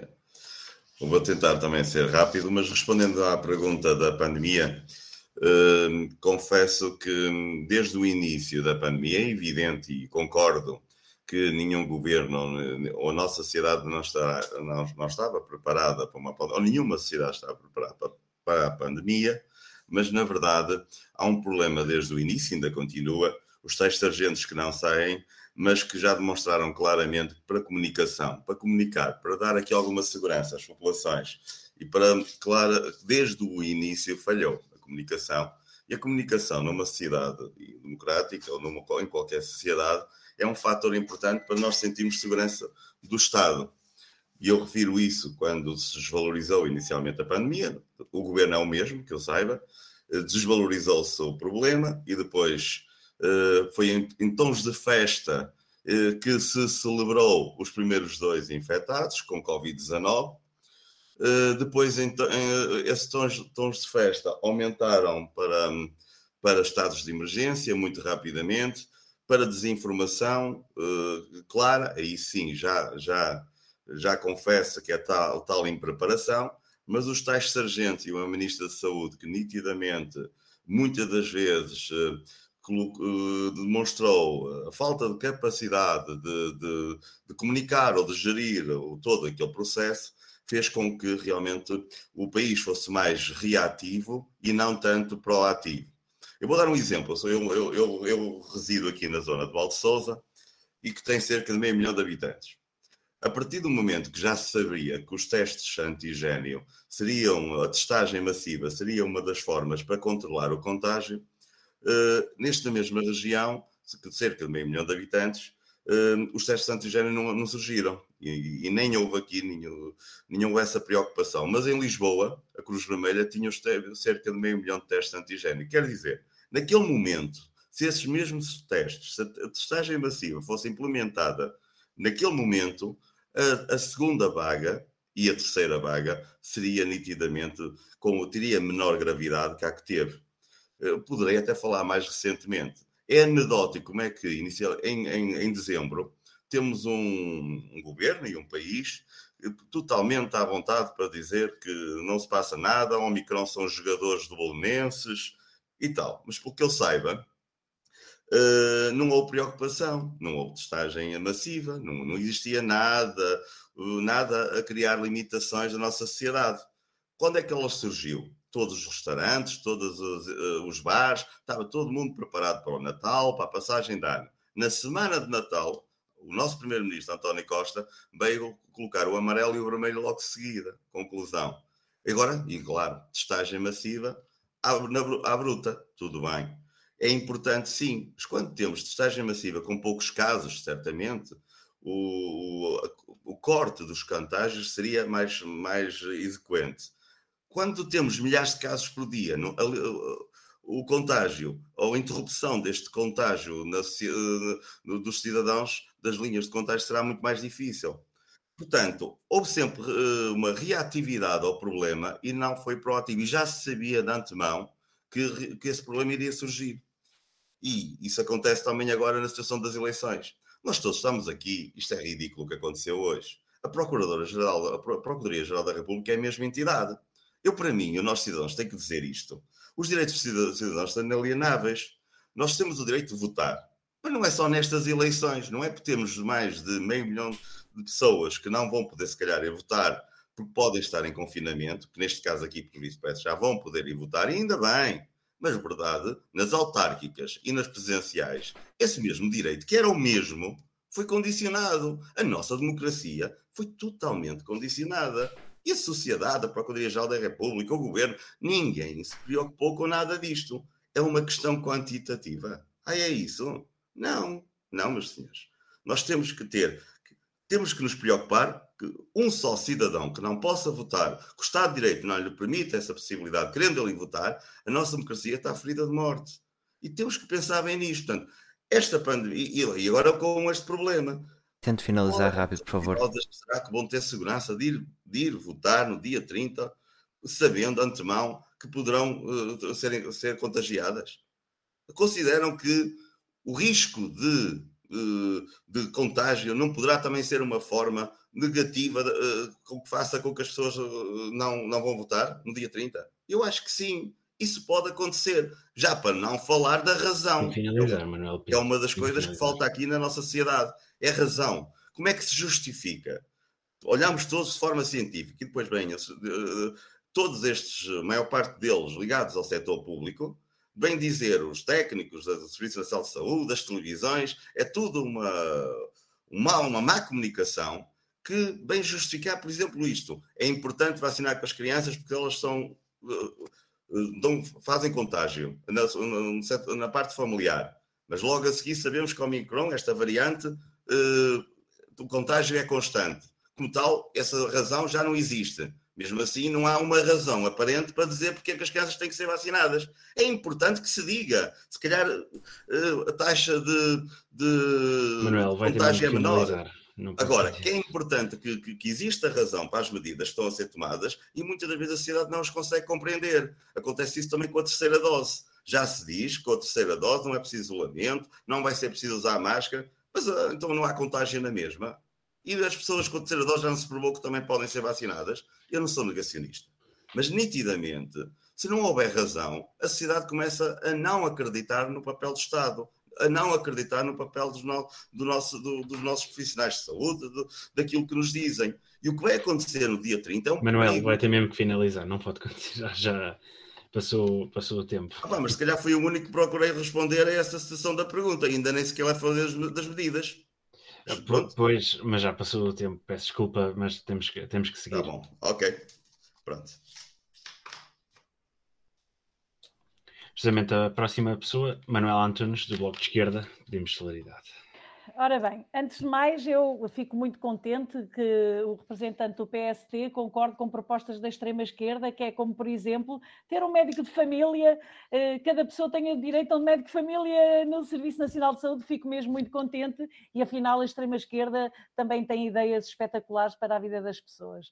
Eh, eh, eu queria dizer que durante 2015 e 2019 foi o período realmente até, e lá está, na tal convergência de ideias à esquerda de vários partidos onde houve mais investimento, até porque eh, quando eh, eh, o PSD esteve no governo, o Serviço Nacional de Saúde foi, foi dotado ao abandono e houve aqui um crescimento de alguns investimentos privados que foi a aproveitar realmente esse desinvestimento no público. Aliás, desinvestimento no público é a predação pelo privado. Não há hipótese nenhuma.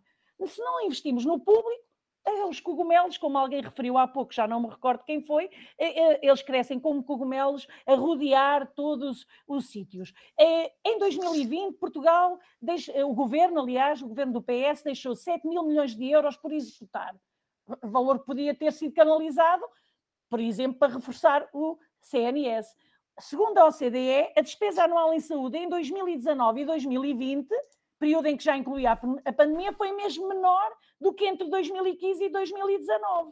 Aliás, eh, existem gráficos da OCDE que colocam Portugal no país que gasta mais dinheiro na saúde quando não tem acesso ao Serviço Nacional de Saúde. Porquê? Por causa do lucro dos privados. E eu quero dizer que a pandemia realmente ninguém esperava esta coisa, já foram referidas muitas, muitas coisas, e quando eu falo em resiliência não é do, do serviço ou do sistema, são mesmo as pessoas que são bons profissionais e que, apesar de terem carreiras mal pagas, continuam a dar o seu melhor, apesar de verem as horas extraordinárias a não pagas na sua totalidade, continuam a cumpri-las, etc, etc. E eu gosto muito das homenagens aos profissionais de saúde, mas para mim uma boa homenagem a um profissional de saúde era pagar um bom salário, valorizar as carreiras, pagar na íntegra as horas extraordinárias, fazer, eh, fixar médicos em zonas, eh, mas para isso teriam que dar pelo menos a, a, oportunidade de serem médicos exclusivos ou, ou, enfermeiros exclusivos do Serviço Nacional de Saúde, porque viver com esta promiscuidade em que alguém está numa, num cargo de direção num hospital público e depois vai fazer meia dúzia de horas num hospital privado, isto tem que acabar. Isto há conflito de interesses. Portanto, teremos que caminhar para a possibilidade de um profissional de saúde principalmente os médicos, decidirem se querem ser exclusivos do Serviço Nacional de Saúde e aí verem as suas carreiras valorizadas como deve ser para eh, evitar esta, eh, digamos, este, este acenar das notas pelo privado e o pessoal vai para lá. E depois vamos lá ser uh, sinceros, realmente, se não fosse o Serviço Nacional de Saúde, o que seria da população durante a pandemia?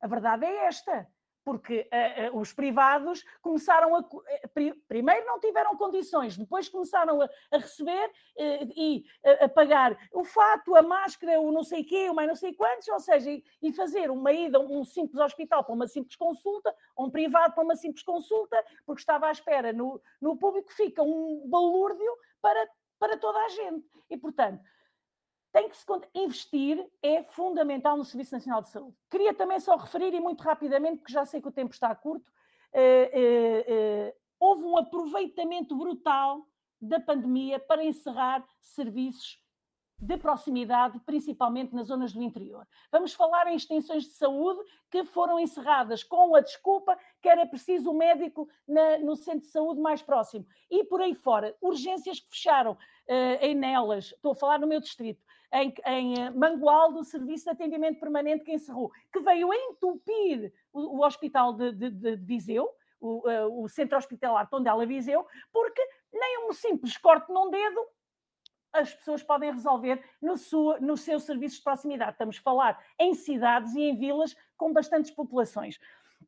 Dizer também que tudo isto são escolhas políticas e ideológicas, como é óbvio, esta questão de, do privado e do público, isto como é óbvio, mas aqui é a extrema-esquerda, como nos chamam, quer é saber das pessoas, não quer saber dos negócios. Se ser extremista é estar preocupada com as pessoas, eu adoro ser extremista e adoro e vou defender isso sempre. Portanto, eu quero, eu quero escolhas políticas que defendam e protejam as pessoas. E isso para mim é muito claro e penso que o Bloco nisso também é claro temos um orgulho imenso pelo programa que, que, temos dedicado ao Serviço Nacional de Saúde, porque para nós é uma bandeira. Não há um, um, um país que, que vira as costas à, à saúde, eh, eh, é, não dá, não dá mesmo. E por isso também propomos um Serviço Nacional de Cuidadores, que temos também, temos que cuidar de quem precisa de ser cuidado, valorizando nos cuidadores informais e cuidadoras, e isso para nós são bandeiras que é impossível virar as costas. Outra questão, rapidamente, em relação à pandemia, para terminar mesmo, prometo, eh, tem a ver com a questão da democratização do acesso à vacina e dos cuidados de saúde primários, não só em Portugal. Vamos lá ver. Esta pandemia é mundial. Tem, eu que, estou ser mesmo, tem que ser mesmo Sim, para, para Eu recebi agora a terceira vacina. Já recebi a terceira vacina. Mas ainda há pessoas que estão a receber a primeira. E isto é muito injusto. Isto é uma uma, uma desigualdade brutal em termos territorial no mundo inteiro, por causa realmente de que há zonas do mundo que não interessam a ninguém e que ninguém quer saber. E nós temos que ser claros e falar sobre isto. Eu preferia não levar já a terceira vacina e garantir noutros, noutros, eh, noutros continentes, noutras cidades, que as pessoas tivessem direito à vacina. Isso de certeza que ia controlar a pandemia. Obrigada. Obrigado, Manuela. Vamos seguir para uma pergunta do público. Como não temos mesmo muito tempo, vou escolher aqui uma uh, que será aqui a primeira feita. Foi feita pelo Filipe da Guiar. Pergunta para todos os representantes. Pedimos um minuto. Uh, eu sei que é muito pouco tempo, mas é, é o que temos. Como pretendem abordar a situação de Portugal no que se refere à pobreza energética? A tarifa social é manifestamente curta e ainda se morre de frio em Portugal. Vamos então para o Pires do PS um minuto, um minuto e meio no máximo é o que se pede.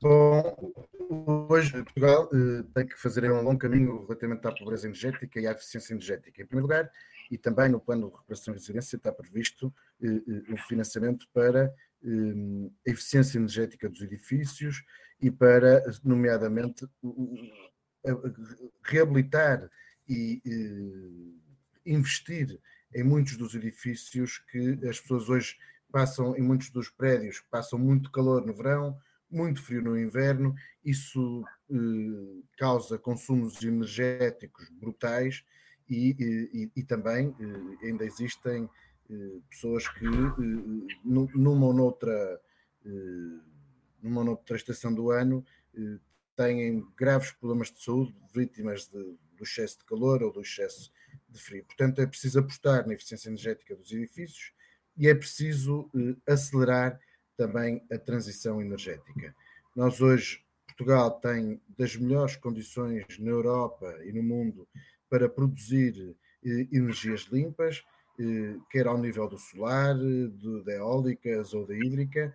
Nós hoje temos já, somos dos países em que produzimos e consumimos mais energias renováveis. Eh, o solar tem tido uma, um crescimento exponencial e, portanto, eu, eu penso que nós, para atingirmos as metas de descarbonização, para atingirmos a neutralidade carbónica em 2050 e para reduzirmos 55% das emissões de carbono. Mais terminar o PIS, por favor. 2030, temos claramente que apostar no, no, no, no solar, na, na, na, energia eólica e também na hídrica e apostar também em fazer um forte investimento que já está a ser feito já está, eh, eh, na, na eficiência energética dos edifícios sejam eles privados ou públicos.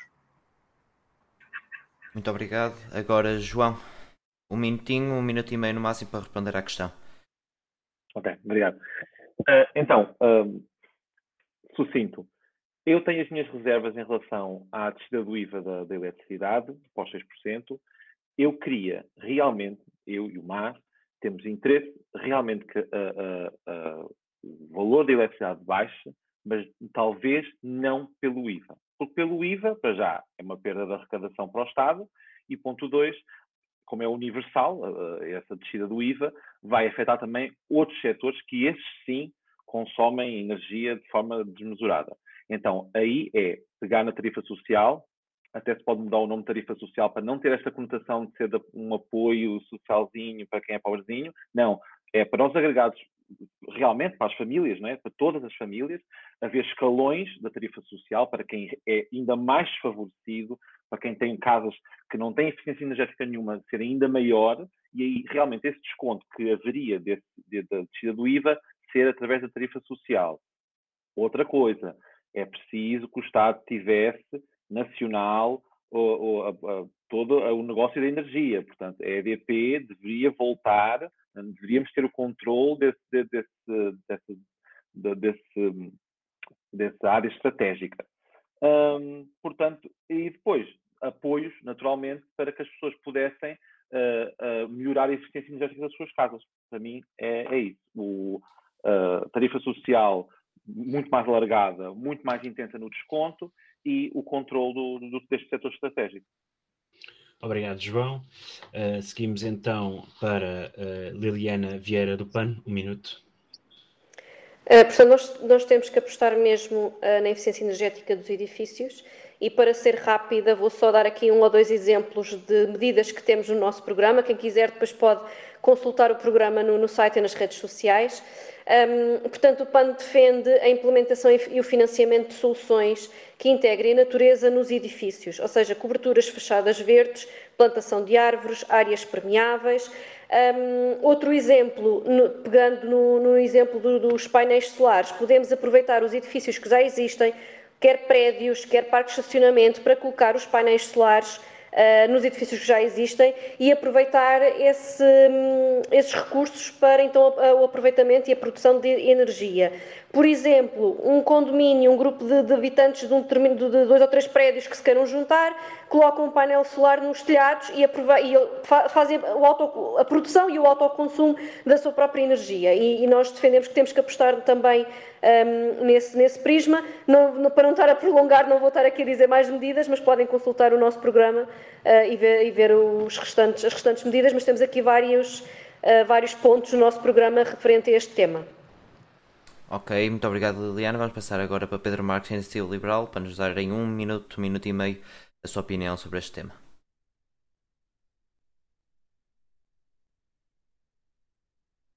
Está com o microfone desligado. Desculpem, uh, esqueci-me.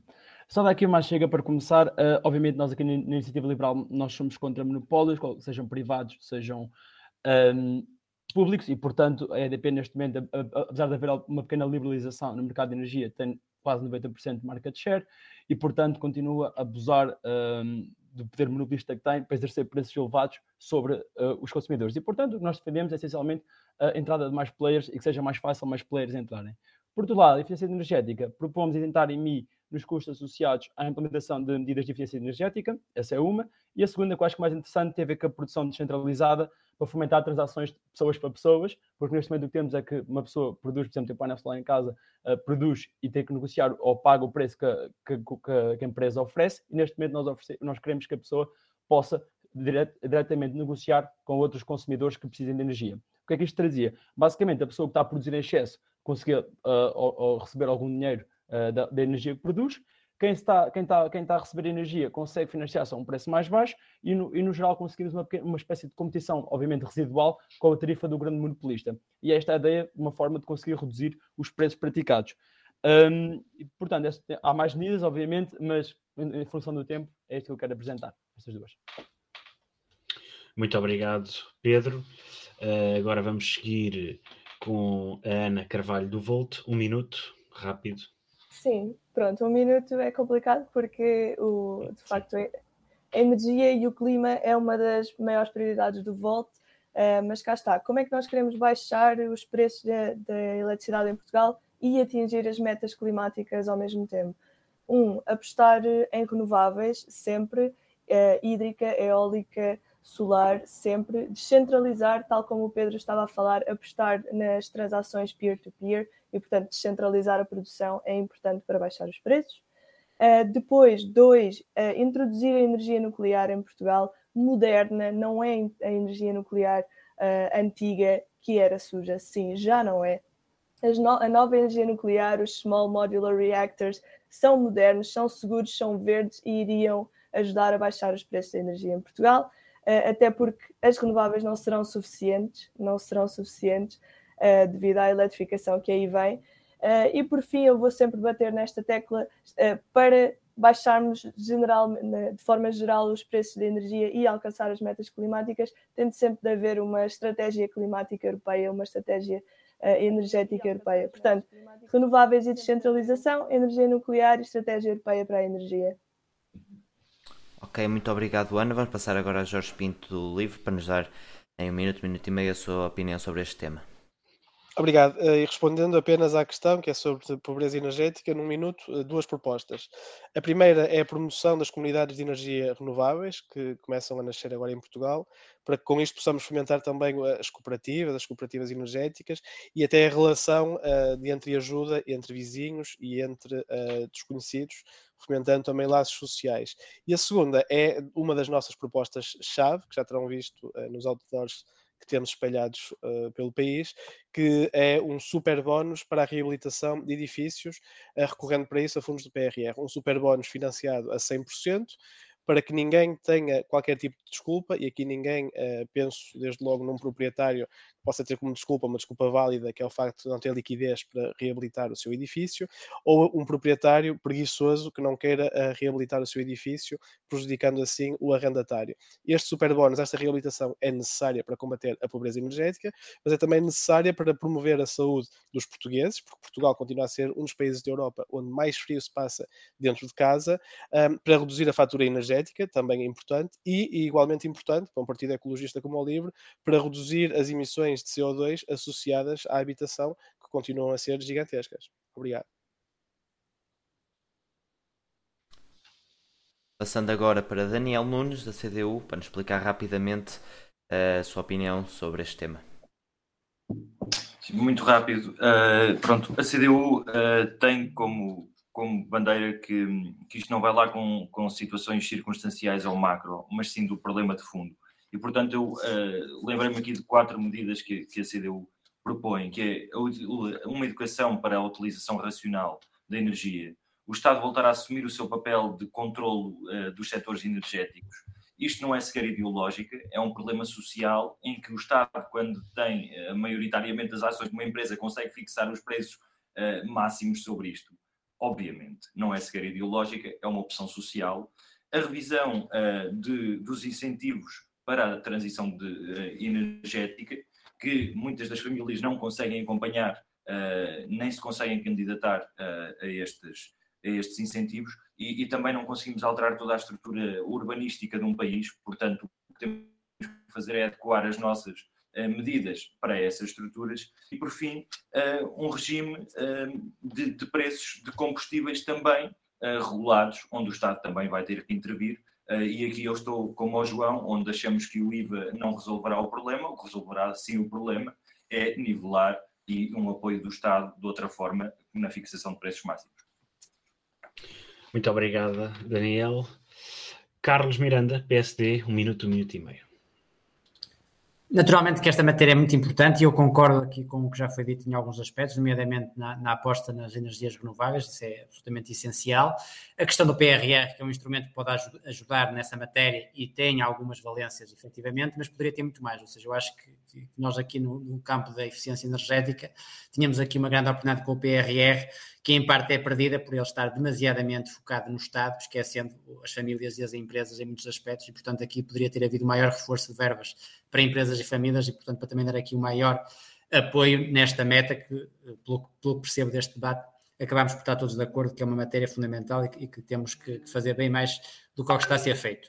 Eh, no nosso programa eleitoral, nós temos algumas medidas nesta matéria, por exemplo, a implementação de planos municipais de descarbonização, premiar nomeadamente os municípios que mais contribuem para o cumprimento dos objetivos ambientais que sejam definidos, não é? Através de planos municipais de descarbonização muito focados. Depois também focarmos mais na economia circular, eh, também a aposta na questão dos recursos hídricos e temos também um programa para a ação climática e a transição energética, em que teremos um novo quadro eh, com, que vai contemplar um conjunto específico de, de incentivos e de benefícios para o desenvolvimento de projetos que sejam inovadores nesta área por parte de, de, de empresas e que, e que com, com, isso possa contribuir também para este objetivo eh, que é por todos definido. Temos também um programa eh, denominado Bairros Mais Sustentáveis, em que basicamente tem a ver com a implementação de medidas de eficiência energética em territórios urbanos que têm realmente maiores vulnerabilidades naquilo que diz respeito a, pronto, ao risco que foi aqui falado de, de, pobreza energética que está concentrada em determinados locais, apesar de ser um problema geral do país, tem alguns nichos de concentração e que também importa aí ter uma política mais focada e mais dirigida.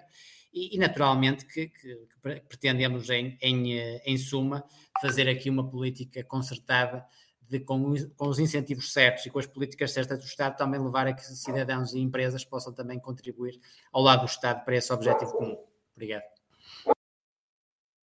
Muito obrigado, Carlos Miranda. Vamos passar agora para Manuel Pinho, nós cidadãos, para dar uma opinião rápida sobre este tema. Olá, vivas. Ah, agora sim. Muito bem.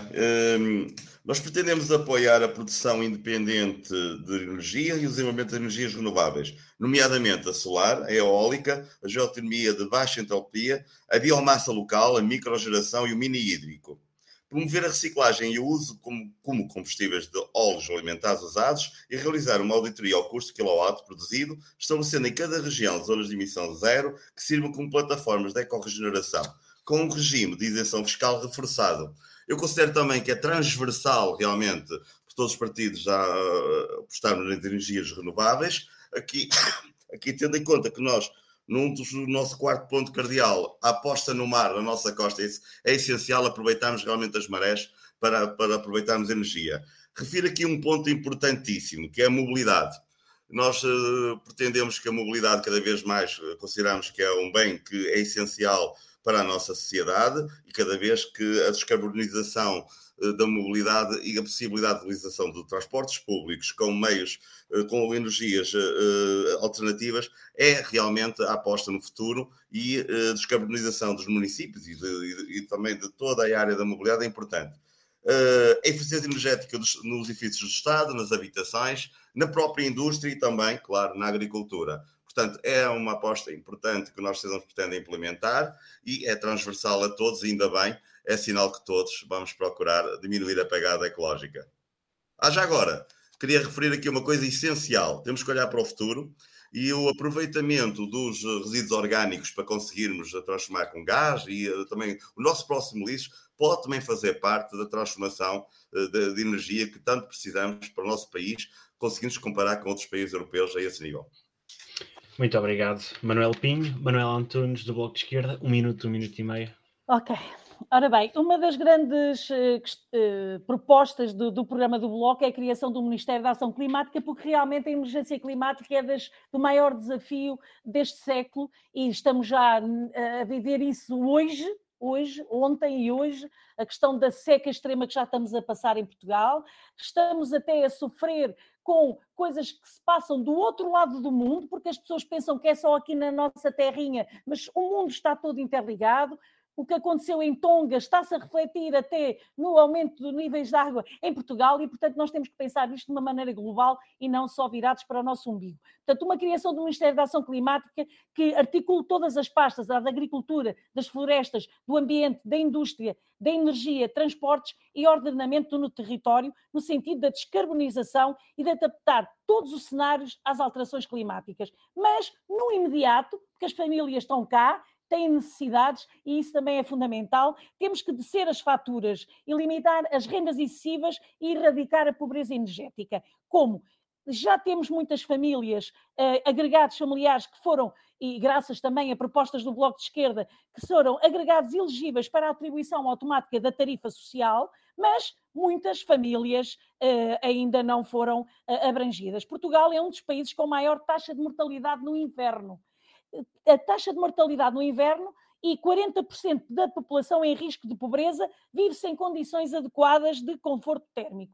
Por isso, nós temos que apostar uh, uh, na, em, em, baixar uh, as faturas e o Estado tem que intervir com a, com a privatização de todo um setor fundamental na vida das pessoas. O que é que aconteceu? Tudo virou negócio. Quem é que foi prejudicado? As populações. Esta pobreza energética convive lado a lado com a economia de privilégio de um determinado setor e com uma tributação injusta que ainda vem do IVA, como é óbvio, que é uma herança ainda da Troika e que eh, o PS ainda está a preservar insistentemente. E, portanto, o Bloco de Esquerda defende a reposição da taxa de 6% que já que vigorou até 2011. E é muito importante essa redução também. Depois, eh, é importante. Manuela vai ter que finalizar. Vou já. Portanto, vamos continuar a defender a concretização de todas as medidas fundamentais para, eh, para a vida das pessoas eh, e pronto, isto tudo num, numa visão global de combate às alterações climáticas, porque está em causa a preservação de toda a espécie, incluindo a nossa. Muito obrigado, Manuela. Encerramos assim este debate. Muito obrigado a todos os que estiveram aqui a participar Agradecer também o apoio do Política para Todos, do site euvoto.pt e também do Política de Bolso. Agradecer a todos que estiveram aqui presentes, a todos os que viram. Obrigado por terem eh, disponibilizado por estarem aqui connosco. Vamos ter também, com as perguntas que não foram respondidas aqui, vamos tentar lançar algumas compilações com eh, as propostas de cada partido em relação às, às perguntas que não foram aqui respondidas, tanto da nossa parte como da parte do público. Muito obrigado mais uma vez a todos e continuação de boa campanha a todos os partidos. Deus, boa noite. Obrigado a todos. Deus, obrigado. Obrigado. obrigado. obrigado.